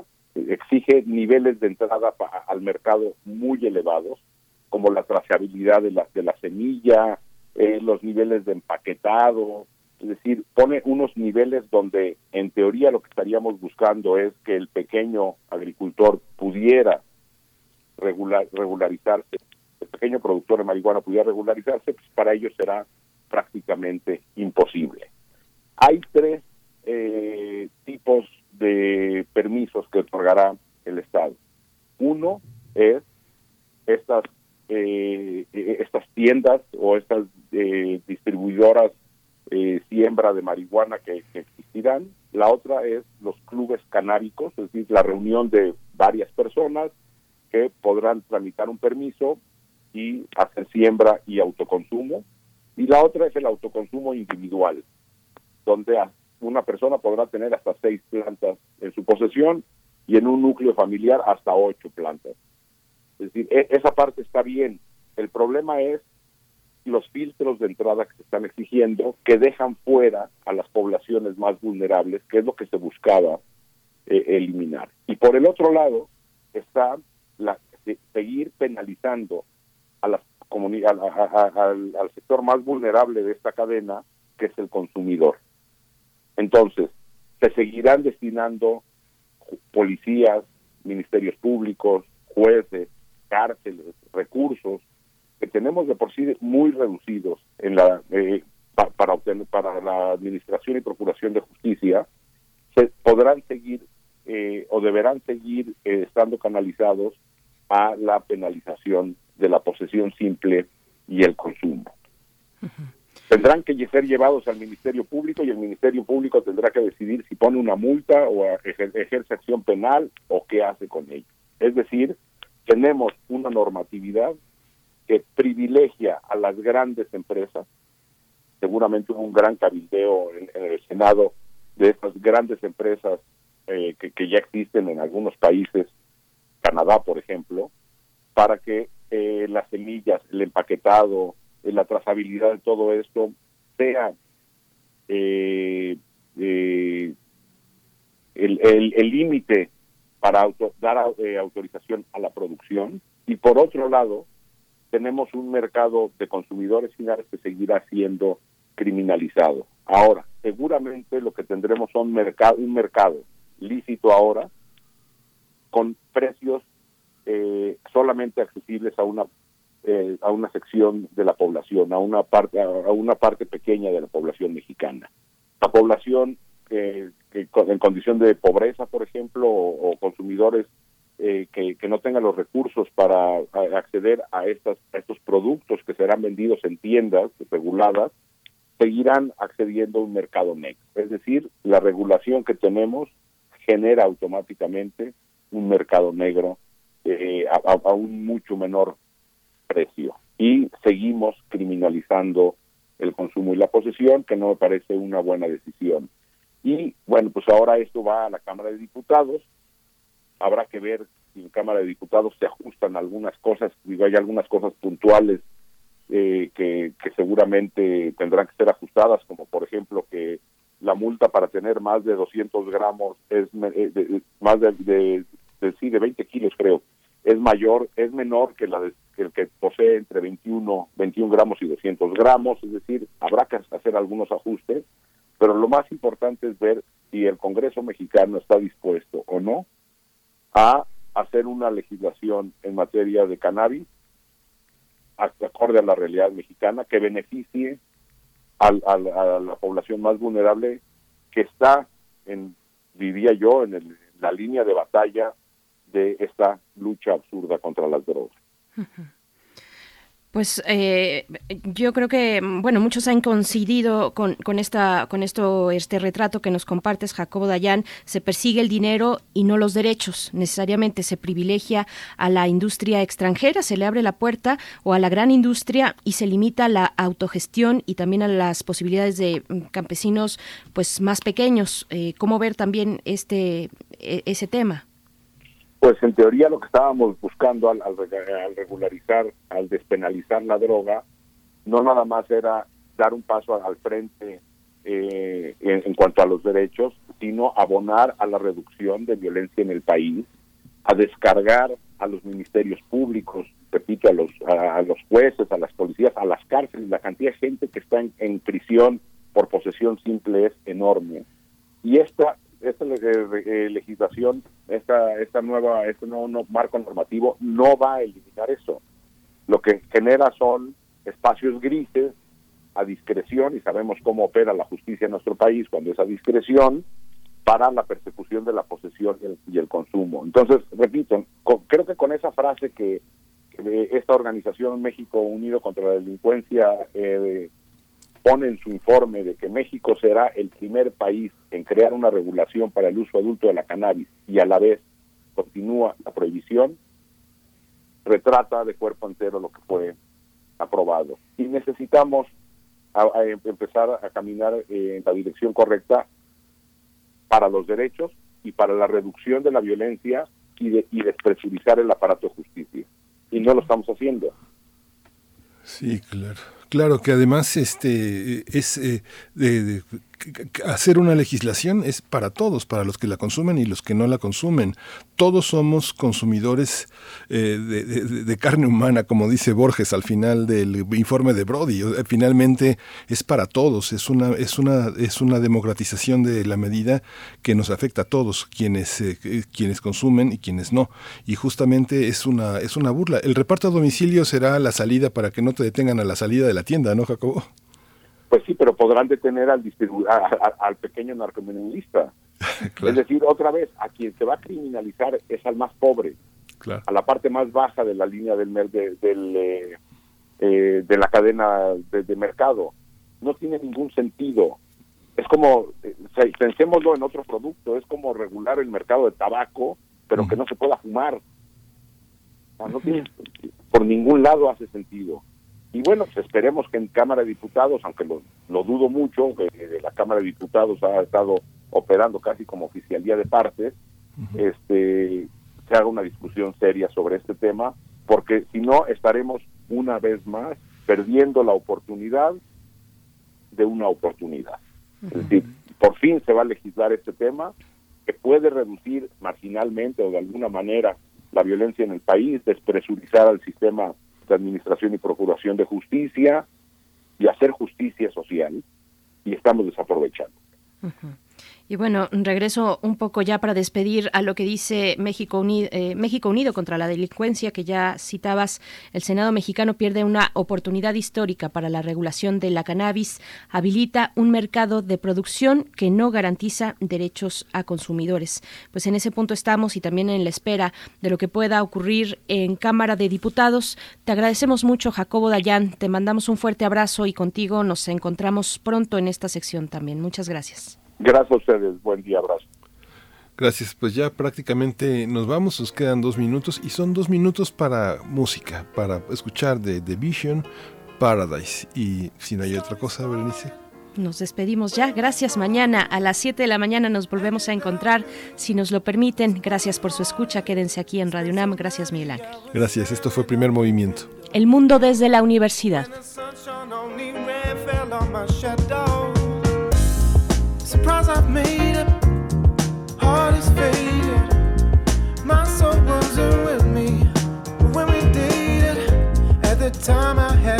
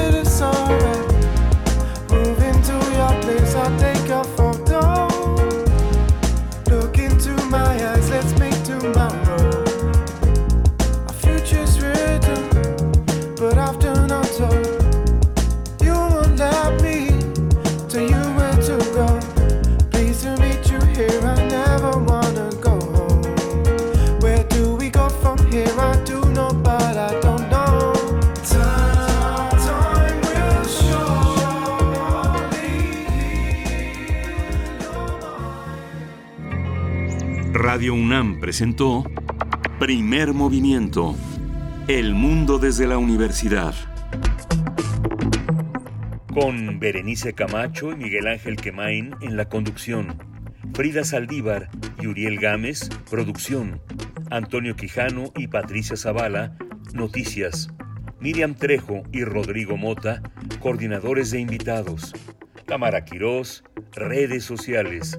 Arturo González y Socorro Montes, Operación técnica. Locución, Tessa Uribe y Juan Stack. Voluntariado, Isela Gama.